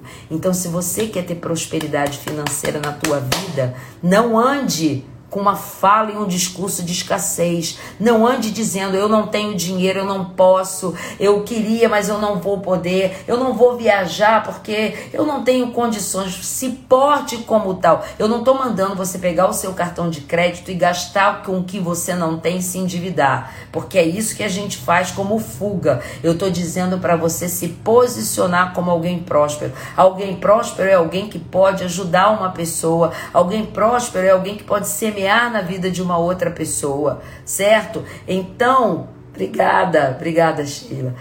Então, você precisa começar a alinhar. Em, se você, olha o que eu vou te falar, isso é muito forte. Se você está no trabalho e deseja um dia ser um líder, se porte como tal. Comece a agir e ter ações como alguém que lidera. Comece a ser proativo, a ter iniciativa, a ajudar ao, ao, seu gestor, mesmo que você não concorde com as coisas que ele faz, a agir. A, porque você vai começar a se portar como alguém diferenciado. Você vai começar a trazer à existência para sua vida aquilo que você já é, porque Deus determinou que você é. Então, se você quer fazer uma faculdade e precisa Ah, eu quero ser enfermeiro. Ah, eu quero ser um advogado. O que, que você está fazendo para isso? O, como é que você está gastando seu tempo? Você está lendo coisas que te impulsionam para isso? Ou você está passando horas olhando nada dentro do Instagram e se alimentando do sonho dos outros e se entristecendo? Porque é isso que acontece. Você olha para vidas que são vidas falsas e que se posicionam com histórias que você nem sabe como a pessoa está por dentro e você entristece o teu espírito. Então vai um degrau acima. Então eu quero finalizar hoje contando aqui rapidamente uma história. Deixa eu ver aqui a hora. Quero, e a gente vai orar. Essa história é uma história muito bonita que eu, eu ontem fazendo uma pesquisa para falar sobre o levantar-se, eu vi. Essa história fala de uma mulher, uma senhora, que trabalhava muito e trabalhava num lugar e que a visão dela, os olhos dela, eles, eles, eles, eles eram assim, ela, ela precisava usar muito a sua visão e exigia muito de leitura. E ela começou a ter dificuldade com seus olhos porque ela passava muito tempo do seu trabalho lendo. E aí ela foi ao oftalmologista. E, ela, e o oftalmologista disse o seguinte para ela: Olha, os seus olhos estão somente cansados. Você precisa descansar os seus olhos. E aí ela disse: Isso é impossível. Sabe por quê? Porque o tipo de trabalho que eu faço requer muito da minha visão. Ela, olha ela aí olhando com os olhos naturais. E aí ele disse o seguinte para ela, o médico: você tem janelas no lugar onde você trabalha? Aí ela disse: Tenho sim. Eu tenho uma janela que, quando eu olho por essa janela na hora do intervalo, eu vejo eu vejo uma paisagem muito bonita. Eu vejo o céu, eu vejo as montanhas, eu vejo bem distante um rio. Inclusive, quando está no inverno, eu olho aquele pico de montanha assim coberto de neve, é uma visão maravilhosa. E da janela dos fundos, eu consigo contemplar uma paisagem muito bonita também. Árvores, um jardim, tem ali um parque muito bonito. E aí, olha o que o médico diz: é exatamente disso que você precisa o oftalmologista falou para ela, parar de 10 a 20 minutos do seu dia e olhar à distância para descansar os seus olhos. E agora eu quero contextualizar para você. Os olhos da sua alma muitas vezes estão cansados e fracos, porque eles têm focalizado só os problemas e as dificuldades que a vida tem trazido para mim e para você. Eu estou te convidando, assim como aquele oftalmologista falou para aquela mulher, a olhar para cima, a olhar à distância. Porque quando você olhar à distância e olhar aquilo que Deus está dizendo, levanta os teus olhos e vê, você vai, Deus vai restaurar a tua perspectiva espiritual. Quando você levantar os teus olhos e olhar para aquilo que Deus está te mostrando, para os sonhos que Ele gerou no teu coração e que de alguma maneira você foi abandonando, porque o natural fez com que os olhos da tua alma ficassem cansados e fracos. Então levanta os teus olhos através do teu homem espiritual, através do Espírito de Deus que habita em você e olha a distância, olha o novo de Deus aquilo que ele sonhou para você desde a eternidade. E aí Deus vai restaurar a tua perspectiva espiritual e vai colocar a perspectiva dele dentro de você. Amém? Fez sentido para você? Porque fez muito sentido para mim, gente. Vocês não têm ideia como Deus ministrou ao meu coração nessa palavra. Então, se fez sentido para você, quando terminar essa live, ela vai ficar gravada. Manda para alguém. Escuta isso aí. Se você tem olhado só toda a tua vida numa perspectiva natural, Deus está te convidando nessa manhã a levantar os teus olhos e contemplar o que tem à frente de você. Contemplar o futuro não na perspectiva da ansiedade, mas na perspectiva daquilo que ele gerou para a tua vida, daquilo que ele gerou para minha vida. Então, se fez sentido, Manda essa live para alguém, diz: olha, escuta isso aí, que isso daí Deus falou muito ao meu coração nessa reflexão. Então vamos orar para nós começarmos a nossa semana gerando na perspectiva de Deus. E eu queria te propor alguma coisa diferente. A hora que se você não puder fazer isso aí porque você já está no trabalho, eu quero que você mentalize um sonho que você abriu mão. Que você abriu mão. Algo que é muito, muito forte, talvez que só você saiba, só você saiba que você não ousou a dividir com ninguém porque profeticamente Deus vai restaurar esse sonho na tua vida. Deus está colocando isso aqui no meu coração. Se você está sozinho, como eu estou, dentro da sua casa, eu quero que você feche os seus olhos e mentalize um sonho. Talvez é um sonho de infância, como a Faiga quando tinha 12 anos.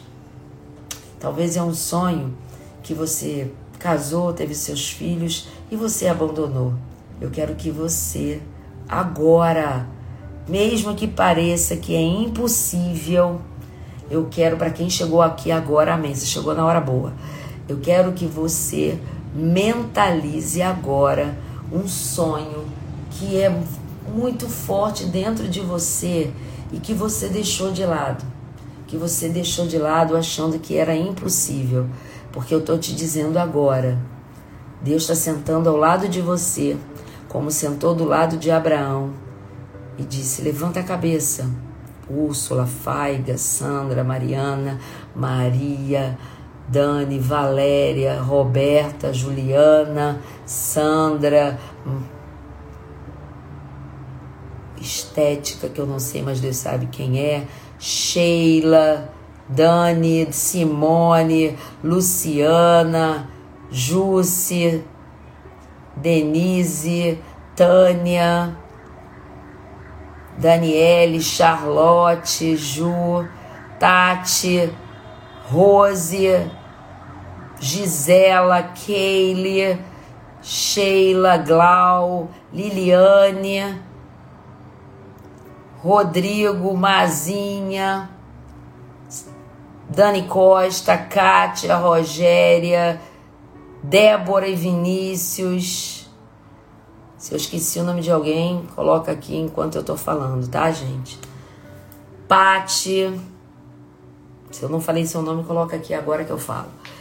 Então, se nessa hora Deus está sentando ao lado de você, que eu citei aqui, de quem eu não citei e de quem vai ouvir essa live, e está dizendo o que que houve, se, levanta os teus olhos, contempla, contempla a terra que eu preparei para ti e essa terra que eu contemplei, pra, que eu preparei para você, é o, teu é o teu sonho. E ele está te dizendo agora: se levanta, porque eu vou te dar, eu vou resgatar na tua vida esse sonho. Vamos orar? Pai, nessa hora, eu quero colocar todas essas vidas que estão presentes nessa live e aquelas que passaram por ela e que não puderam ficar, ou por causa de internet, ou por motivos de trabalho, tu sabes. Mas eles passaram por aqui e eles ouviram da tua palavra. Eu quero te apresentar também a vida de todos os ouvintes da Rádio Consciência FM que vão ouvir essa live na quarta-feira. Eu quero te passar por que daqueles que vão chegar aqui através do Instagram ou através do YouTube, não importa. Eles vão ouvir essa live. E eu quero declarar sobre eles, da mesma maneira que tu abençoou Abraão, naquele momento em que ele estava preocupado, entristecido, eu quero declarar sobre eles agora que Deus está resgatando os sonhos que eles achavam que estavam abortados da sua vida. Os sonhos, por menores que eles sejam, por mais distantes que eles pareçam, eu quero declarar que o Deus que trouxe a vida a Jesus Cristo, ele também está resgatando e trazendo a vida a esses sonhos. Eu quero, em nome de Jesus, profetizar sonhos, sonhos sonhos sendo restaurados nessa manhã. Tu és um Deus que restaura sonhos e propósitos. Por isso, Jesus, restaura sonhos e propósitos na vida desses homens e mulheres. Antes que diziam que não é, não é mais para mim, isso aí ficou, não ficou, porque em nome de Jesus eu trago a existência os sonhos que outrora estavam adormecidos dentro do coração deles, vão pulsar com vida e vida em abundância. Se havia sonhos nos corações de um bom emprego, de serem prósperos, de comprar uma casa, de construir uma família, de conhecer alguém especial, de ser um líder, de ter um bom trabalho, de fazer uma faculdade, de ficar curado, eu declaro em nome de Jesus, em nome de Jesus, esses sonhos sendo não só trazendo a existência, mas sendo restaurados no coração, na mente deles e no homem espiritual deles. Tu és um Deus que restaura sonhos. E eu declaro esses sonhos sendo trazido à existência das regiões celestiais agora para dentro de cada um deles. E eu declaro, ah, Senhor, eu declaro que eles estão grávidos desses sonhos e que o teu Espírito Santo vai regar a cada dia para que eles possam, no momento oportuno, dar a luz a esses sonhos. Essa é uma manhã profética na vida de cada um dessas pessoas. Esse é um dia profético na vida de cada uma dessas pessoas. Eles estão grávidos dos sonhos de Deus e eles serão como Abraão, aqueles que vão romper na sua geração, para que as gerações e a descendência deles, assim como a minha, possam ser abençoadas. Eles são abençoadores para que eles possam fazer a diferença na vida da sua descendência, na vida da nação. Eu declaro em nome de Jesus o favor e a graça de Deus sobre essas vidas. E eu declaro em nome de Jesus uma blindagem especial sobre a mente de cada um deles, a cobertura do sangue de Jesus. E eu declaro que Satanás não vai roubar os sonhos deles porque eles estão agora debaixo do poder, da graça e do favor de Deus. Os sonhos de Deus não vão morrer nas suas vidas, porque eles foram gerados e é o Espírito Santo que vai velar sobre esses sonhos até que eles se cumpram sobre a vida deles, alcançando as gerações que virão. Em nome de Jesus. Em nome de Jesus. Amém. Que Deus te abençoe, que você possa se sentir grávidos. Amém, amém, Davi. Amém, Aloma. Que você possa se sentir grávido, que você sinta, uau, eu tô grávida do meu sonho de novo, porque Deus está trazendo a existência. E eu declaro mais que você, como Abraão, é um profeta sobre a sua casa. A sua geração será conhecida como uma geração que foi abençoada e será abençoadora. Em nome de Jesus, eu declaro que, como Abraão foi pai das de nações, você será mãe e pai de nações. Amém? Que Deus te abençoe, que Deus te abençoe, que te dê uma semana verdadeiramente abençoada. Se tentar matar os teus sonhos, sufocando o teu coração, se lançaram você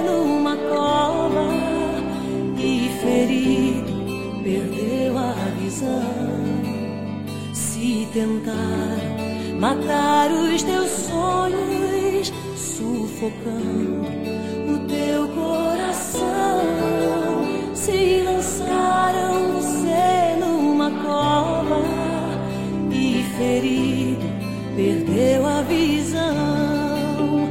Não desista, não pare de crer. Os sonhos de Deus Sunrise.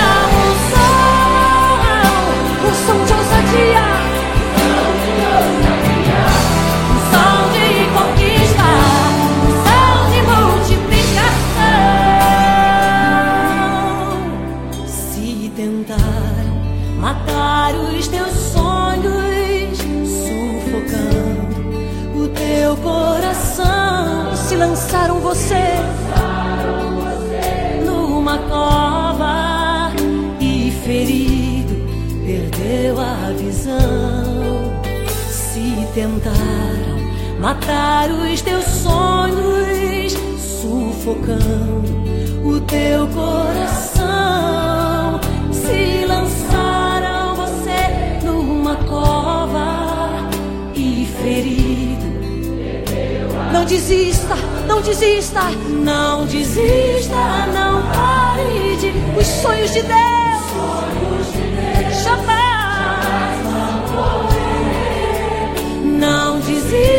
Desista,